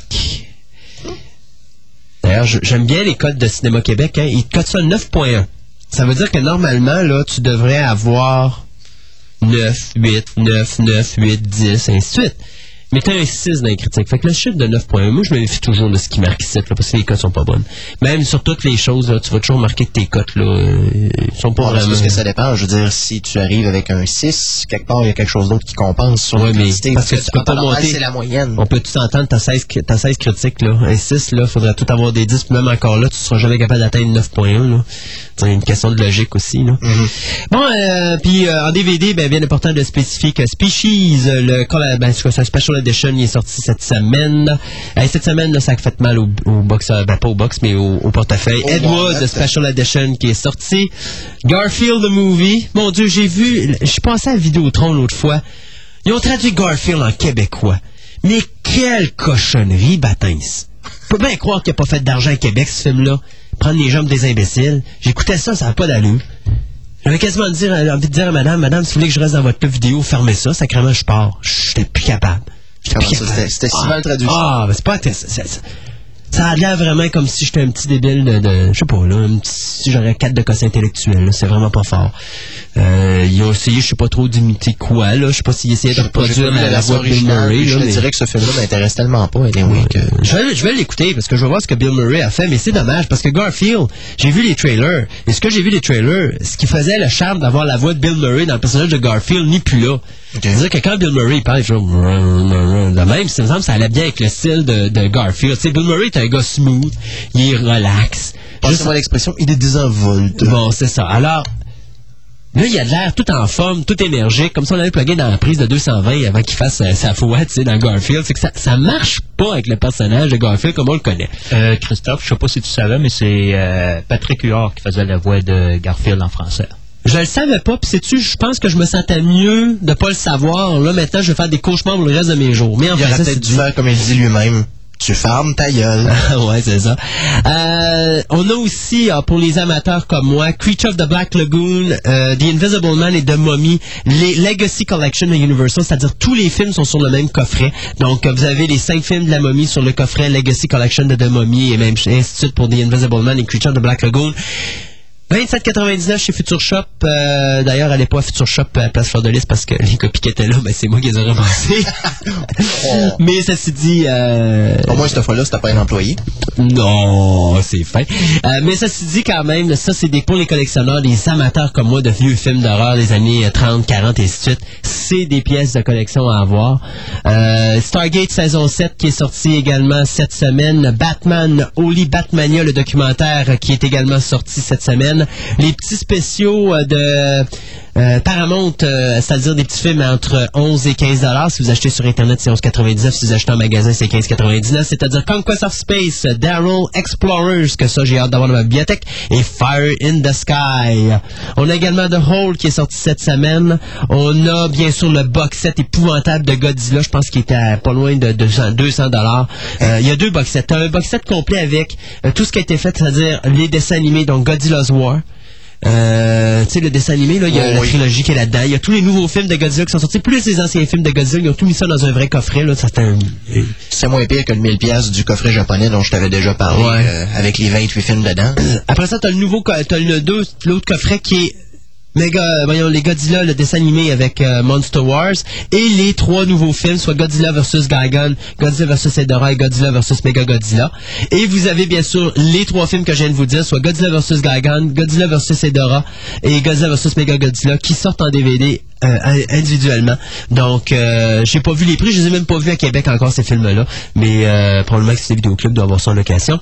Euh, Ghostwatcher, un autre petit film de série Z qui sort, tout comme The Ghost of Eden Tale aussi qui est sorti. Van Helsing, le Special Edition, on a Van Helsing, le DVD ordinaire. Le Special Edition, là, il est cher en baptême, c'est parce qu'ils ont inclus Dracula, la Wolfman. momie et euh, non, le Dracula, Wolfman et Frankenstein euh, dans ce kit-là. Donc vous avez trois, vous avez quatre films pour le prix d'un, il est 46 dollars je crois. Mais vous pouvez acheter tout simplement Van Helsing tout seul à 25 dollars. Hellboy, la version 3 disques avec le 20 minutes de plus dans le film qui est sorti à 29 dollars. Moi, si vous n'avez pas acheté la version à deux disques à 26 pièces. Dépensez donc trois pièces de plus, achetez l'autre version. Puis vous avez bien sûr le collector gift set que lui j'ai pas vu nulle part à Québec avec le petit, euh, la petite statuette de Hellboy. le Hellboy, euh, fait par Sideshow Toys, euh, avec euh, exactement les mêmes choses que sur le 3 disque. C'est juste la statuette qui est en plus. Euh, Universal Soldiers, Special Edition qui est sorti également cette semaine. Wow. Comme vous pouvez voir, regardez, là, je vais oublier les autres séries Z, ça n'a pas de bon sens, c'est fou, on finira pas. À Euh, l'époque, c'est que Van Damme avait commencé à avoir une carrière avant qu'il se trouve le moyen de la planter. Ouais, c'est ça. Donc, euh, tout ça pour dire que c'était ce qui sortait cette semaine en DVD. À la fin, tantôt, après qu'on ait donné nos nouvelles, je vous dirai ce qui va sortir. Euh, Ben, plutôt, c'est sorti la semaine passée. Et quand on fait nos nouvelles littéraires, ben, je vous dirai ce qui va sortir la semaine prochaine. Alors, toi, au niveau littéraire, mon ami Gaëtan, on va remplacer notre ami José. euh, J'ai fait le tour rapide euh, du, euh, du site euh, de de l'imaginaire. l'imaginaire pour voir euh, qu'est-ce qui était sorti parce que quand même il y a une quantité industrielle de stock sauf que c'est pas tout dans mon carcan dans notre carcan. J'ai essayé de sortir des choses qui étaient intéressantes autant du côté français que du côté anglais. Alors euh, d'abord la première chose que j'ai remarqué c'était un guide euh, ce qu'on appelle le Essential Guide to the Incredibles. C'est un manuel dans lequel on te présente les personnages qu'on va retrouver dans le film qui va sortir euh, au début novembre si je me rappelle bien Ben, 5 novembre, on l'a dit en début d'émission, c'est là qu'ils vont présenter la bande-annonce Ah oui, de Star Wars. Chez mon J'ai été allumé, c'était grippe probablement. Ouais, c'est ça, elle commence à contaminer, hein. Ouais, c'est ça. Euh, toujours est ça, c'est en anglais, et comme euh, le, le prochain roman dont je vais vous parler, qui se trouve être Star Wars Clone Wars, euh, MedStar 2, Jedi Healer. Bien sûr, un roman qui se, pro- qui se passe entre épisode 2 et épisode 3, les événements euh, avec la- les guerres Clooney. C'est-tu quelque chose qu'on voit dans les dessins animés de Clone Wars? Non, c'est encore autre chose complètement à part, mais il y a tellement de maîtres Jedi qu'on nous présente à gauche et à droite que hey, tu peux avoir un roman où c'est que t'as même pas ni Anakin ni euh, Obi-Wan, t'en as avec Mace Windu, t'en as avec euh, Ki-Adi-Mundi. Fait que t'as le choix en masse. Il y a beaucoup, beaucoup d'actions qui s'est produite euh, pendant ça. Ensuite, euh, en français, un autre roman de Star Wars. Euh, dans la série du Nouvel Ordre Jedi, on a L'hérétique de la Force, volume 2, qui s'appelle Les Réfugiés, qui est écrit par euh, Sean Williams et Shane Dix. C'est disponible en format de poche à 10,99. Euh, D'ailleurs, Clone War Medstar 2, c'était en format de poche aussi à 10,99. Euh, pour ceux d'entre vous qui aiment beaucoup le style médiéval et qui ont une euh, prédisposition envers le matériel fait par euh, Wizards of the Coast et les produits Donjons et Dragons, il y a un nouveau roman de Dragonlance qui est sorti, euh, qui euh, fait partie de la saga du Minotaur Wars. C'est le volume 2 qui s'appelle Tides of Blood, qui est écrit par Richard A. Knack. Euh, c'est un hardcover, donc un livre à couverture rigide avec euh, une petite couverture de papier dessus. C'est distribué par Wizards of the Coast et ça se détaille à 34,95. Autre chose pour les fans de la série euh, des vampires de Anne Rice, il y a un recueil de plusieurs nouvelles qu'elle a sorti qui s'appelle New Tales of the Vampire. C'est un album de collection à 22,95, donc plus un petit peu plus dispendieux que les formats de poche, mais quand même c'est pas le hardcover à 40 dollars. Euh, un- une autre chose que j'ai trouvé intéressante, je sais que le, le style de roman fait pas vraiment partie de notre carcan, quoique il y a quand même euh, des éléments fantastiques dans ces romans-là. Je parle bien sûr des romans de Bob Moran. Oui. Ils ont sorti un dictionnaire des personnages. Moi, je sais que quand ils font des trucs de genre-là, qui font une espèce de A à Z d'une série, je trouve ça intéressant. C'est d'ailleurs la raison pour laquelle je l'ai sorti. Euh, c'est disponible en format de poche aussi à 14,95. C'est pas cher. Non, c'est pas euh, très dispendieux. Euh, On a en français la trilogie des périls de David Eddings qui vient d'atteindre son troisième volume avec La Cité occulte qui est aussi un format euh, de poche à 13,95 distribué par Presse Pocket. Et le dernier que j'ai gardé, et d'ailleurs, ça, je savais pas que le cinquième volume était sorti ou était sur le point de sortir, mais euh, notre ami Anne Robillard a sorti son cinquième oui. volume des Chevaliers de l'Émeraude. Il est sorti le mois passé. Ben, d'ailleurs, ma blonde a eu sa copie le mois passé, mais là, je pense qu'il sort, il vient de sortir. euh, Ben, c'est parce qu'il était dans les 30 derniers jours sur le site de C'est ça. Fait que ça doit être quand même relativement récent.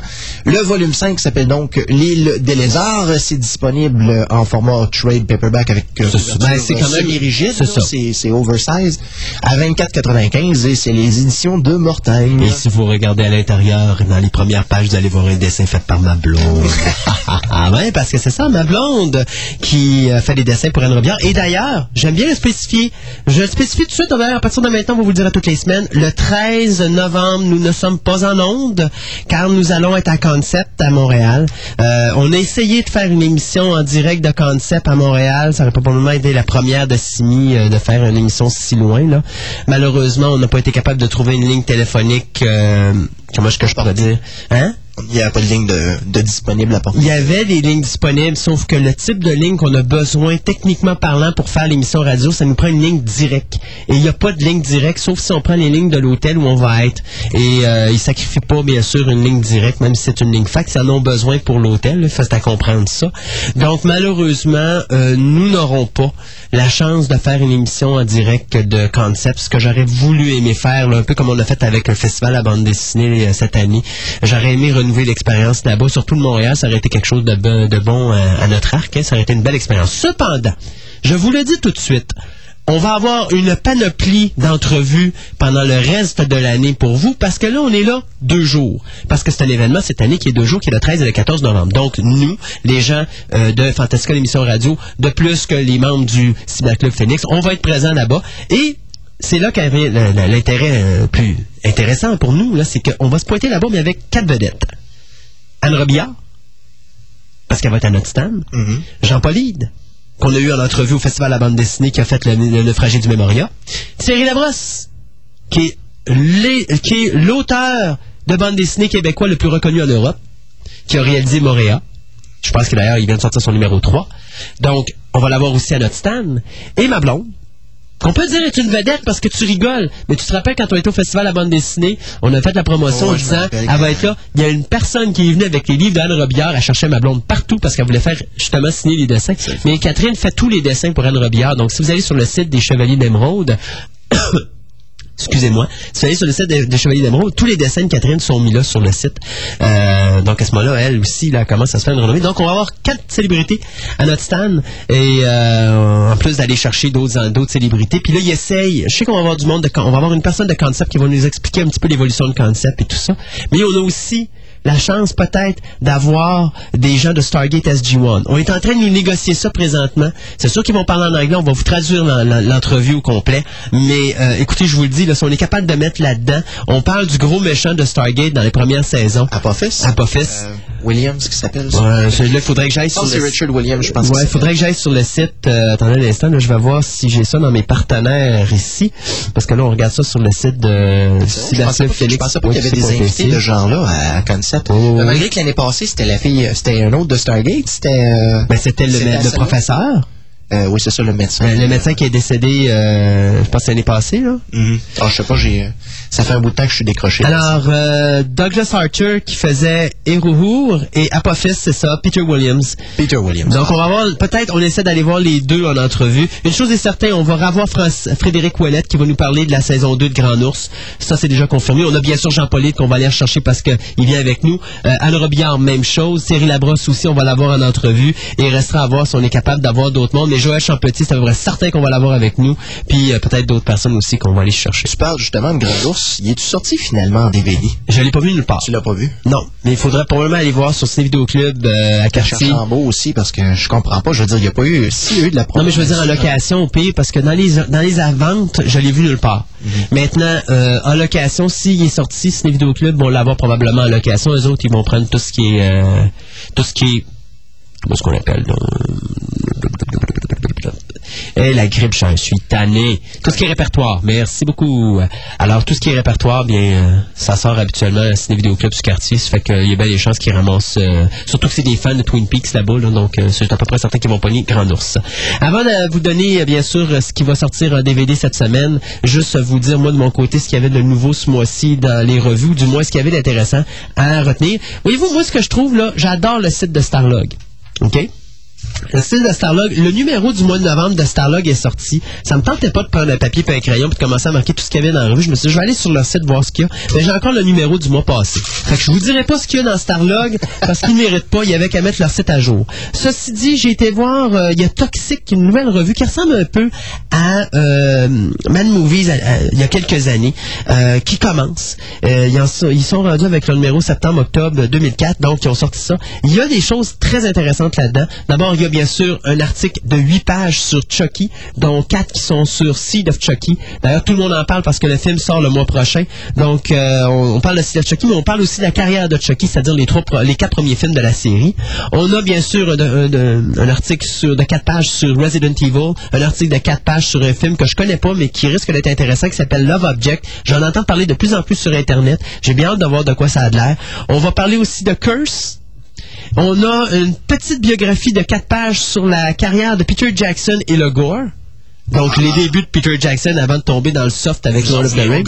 Ouais. Et on a un petit deux pages sur Lamberto Bava. C'est bien le fun, ça. Des fois, les petits euh, metteurs en scène italiens, comme ça, on les oublie, mais euh, Bava est quand même le fils de Mario Bava qui a parti le gore. c'est euh. C'est ça. Démon 2.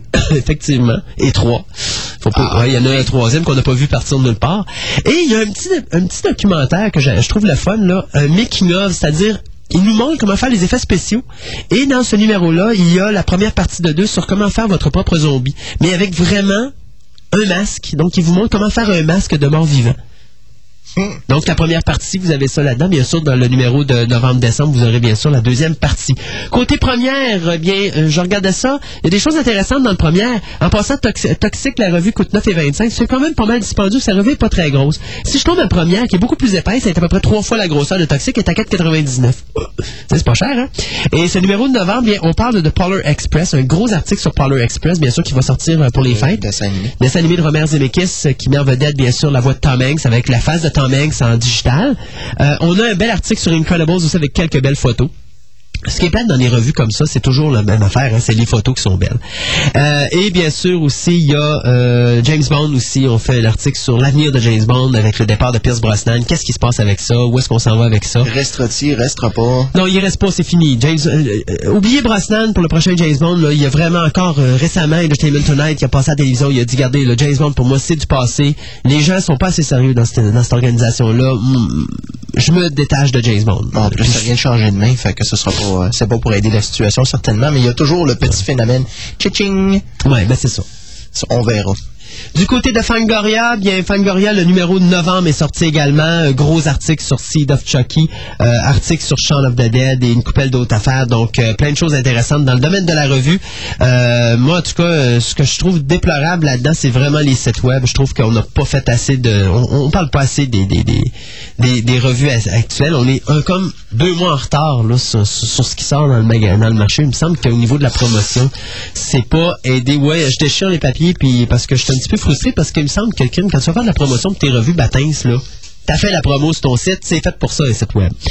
Donc, dans le domaine de la revue, ce mois-ci, c'est ce que j'ai vu d'intéressant. Pour le restant, ben, je vous tiendrai au courant à partir de ce maintenant. Ça va être moi et Gaëtan, là, tous les deux mois, ben, tous les mois, pardon. Euh, on va revenir avec ça. Vous parlez de ça. Et avant de vous quitter et de vous faire écouter parce qu'on va sauter Mr. Tambourine de William Shatner. De toute façon, regarde, William Shatner, il chante pas, il fait juste raconter des histoires. Fait qu'on va vous, euh, vous sauter ça, là. que Leonard Nimoy chantait vraiment plus. Ben là, c'est euh, visite-toi ça playlist parce que je l'ai mis parce que c'était comme une histoire de Spock et puis je trouvais ça cute.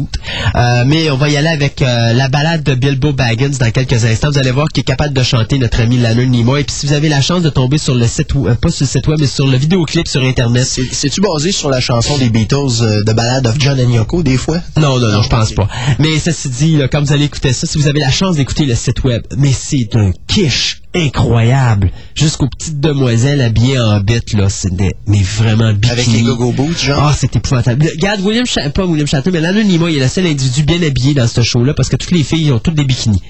OK. Il, est bien entouré, ça là-dessus, j'ai rien à dire là-dessus, là. mais le vidéoclip fait vraiment pitié. Il manquait juste Frankie Avalon puis euh, Annette Funicello puis le. Ah, ah, à peu le près ça. aurait été complet. À peu près ça. Ceci dit, cette semaine en DVD, la grosse chose à surveiller, c'est Dawn of the Dead, le unrated Director Scott, et vous avez bien sûr Dawn of the Dead, la version cinéma. C'est pas la première semaine de novembre, ça? Euh, non, c'est 26 octobre, ça sort cette Ah, semaine. Euh, donc, Dawn of the Dead, euh, The Thing, un Collector Edition, basé bien sûr, on parle du film de John Carpenter de 1982.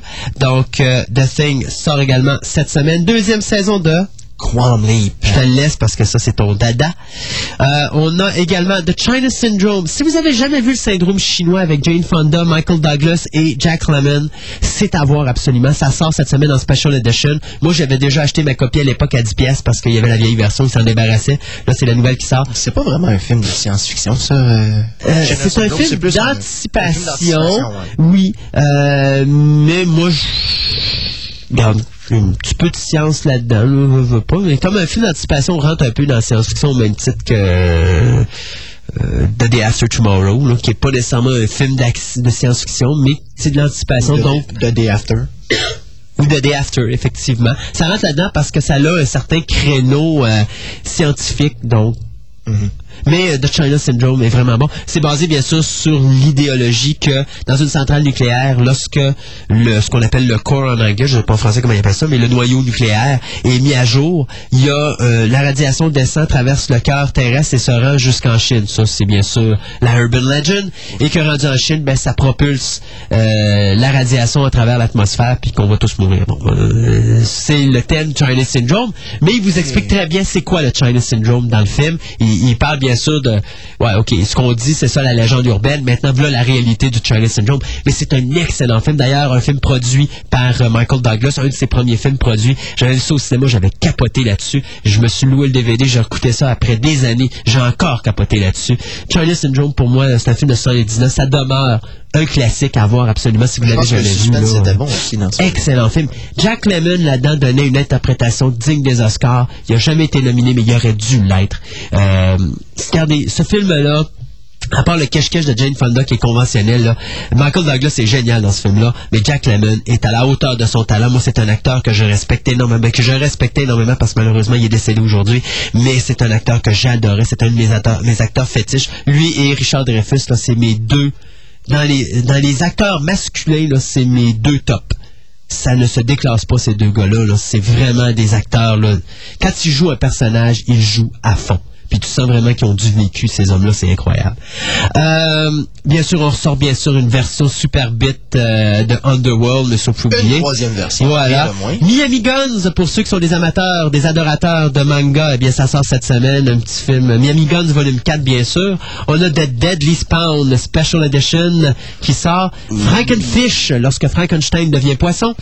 Euh, on a bien sûr le film canadien Happy Birthday to Me, réalisé par euh, Jack Lee Thompson en 1981. Donc, euh, Ça, celui-là. C'était celui-là, souhaité ne jamais être invité. c'est exactement ça avec euh, Melissa Sue Anderson qui joue dans la petite maison dans la prairie. Ouais. Tu sais, là, tu te rappelles la petite? Ah oui, je me rappelle. Oh, c'est- beau. Euh, dans les autres petits films qui sortent cette semaine, ben écoutez, il n'y a pas grand-chose à part un DVD double qui est House, of, euh, House on Haunted Hill et The Last Man on Earth avec Vincent Price. Ça, ça peut être intéressant pour les amateurs de vieux films. Il y a aussi des films avec Bella Lugosi. Malheureusement, je suis pas capable de vous dire les titres parce que c'est écrit trop petit sur euh, la petite affiche que j'ai là. Euh, et pour le reste, on a autre chose? On a Korn qui est un petit film de série Z euh, qui sort. Et c'est à peu près ça qu'il y a cette semaine. Encore une fois, une grosse semaine en DVD. Euh, comme d'habitude, euh, c'est épouvantable. Et au cinéma, est-ce qu'on a quelque chose de spécial la semaine prochaine? Attendez un instant. Ben là, on sait que cette semaine, on a quand même euh, The Grudge et euh, Team America World Police. en français. Ah, bien oui, c'est vrai. La semaine prochaine, le film qui risque d'en dégoûter plusieurs, le film d'horreur Ça. Euh, L'idée du film, ben, c'est très simple. C'est un gars qui capture des gens puis il est fou dans, des, dans une pièce avec des menottes. Et la seule façon pour toi de te libérer, c'est qu'il faut que tu coupes les morceaux de tes membres. Donc, si tu es attaché avec tes pieds, il faut que tu te coupes le pied. Si tu es attaché par la main, il faut que tu te coupes la main. Le trip du gars, c'est ça. Ils sont monde de même, les gens s'automutilent eux-mêmes. Donc, c'est le but du film. Mais ça met en vedette des grands acteurs. T'as euh, quand même... Euh, attends un instant, je vais aller sur le site web parce que là, les noms m'échappent. Mais euh, si je me trompe pas, tu as euh, l'acteur qui joue dans... euh, comment ça s'appelle? Non, le Lethal Weapon, c'est le noir, c'est Danny Glover. Et tu as aussi... Euh, attends un instant. OK, la scie, d'accord. De quoi? Non, c'est parce que quand tu disais ça, moi je pensais ça comme Hit, là, le, le roman de Stephen King. Mais non, ça comme scier. Uh-huh. Euh, il lui donne une mini-scie, là, puis ils doivent se, se couper les membres pour se libérer. T'as euh, Carrie Elves aussi qui joue là-dedans, euh, qu'on avait vu dans Twister, qu'on avait vu dans The Princess Bride. D'accord, Carrie Elwes. Euh, ouais, c'est vrai. Moi, je l'appelle toujours comme ça. Effectivement, c'est pas. euh, Ah, il est donc ben long, le, le, le haute vitesse. Euh, puis là, ben, les autres comédiens, je suis pas capable de vous les donner parce que la haute vitesse, c'est pas assez vite à mon goût. Mais ceci dit, c'est quand même, bon, un film avec beaucoup d'acteurs produit par Lionsgate. Donc, ça risque de brasser pas mal. Puis, euh, je sens déjà qu'il y a beaucoup de gens dans les journaux la semaine prochaine qui vont dire, ah, quelle pourriture parce que c'est juste de la dégueulasserie. Mais écoutez, c'est l'Halloween. Pour une fois que Hollywood nous sort un vrai film d'horreur pour l'Halloween, on chialera pas là-dessus. Ceux qui aiment le gore puis qui aiment le sanglant, je pense que ça va être le film à voir la semaine prochaine. Sinon, mais gardez votre, votre argent dans vos poches et dans deux semaines, c'est dit. Incredible! Et surtout la bande-annonce de... Star Wars épisode 3. Sur ce, nous vous souhaitons une bonne semaine. On se dit à samedi prochain avec une autre émission de Fantastica, l'émission radio. Et bien sûr, on vous laisse. Il faut pas que j'oublie ça. On vous laisse sur The Ballad of Bilbo Baggins, chanté par nul autre que Monsieur Spock lui-même, Leonard Nimoy. Bonne semaine à tous.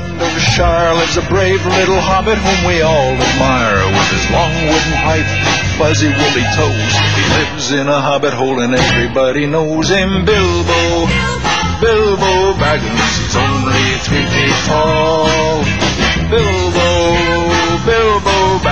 the bravest little hobbit of them all.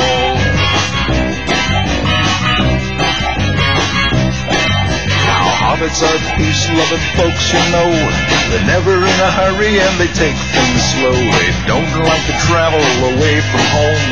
They just like to eat and be left alone. But one day Bilbo was asked to go on a big adventure to the caves below to help some dwarves get back their gold that was stolen by a dragon in the days of old. Bilbo, Bilbo Baggins, only three feet tall. Bilbo, Bilbo Baggins, the bravest little hobbit of them all. Well, he fought with the goblins. He battled a troll. He riddled with Gollum. A magic ring he stole. He was chased by wolves, lost in the forest, escaped in a barrel from the Elf King's halls. Bilbo, Bilbo Baggins, the bravest little hobbit of them all. Now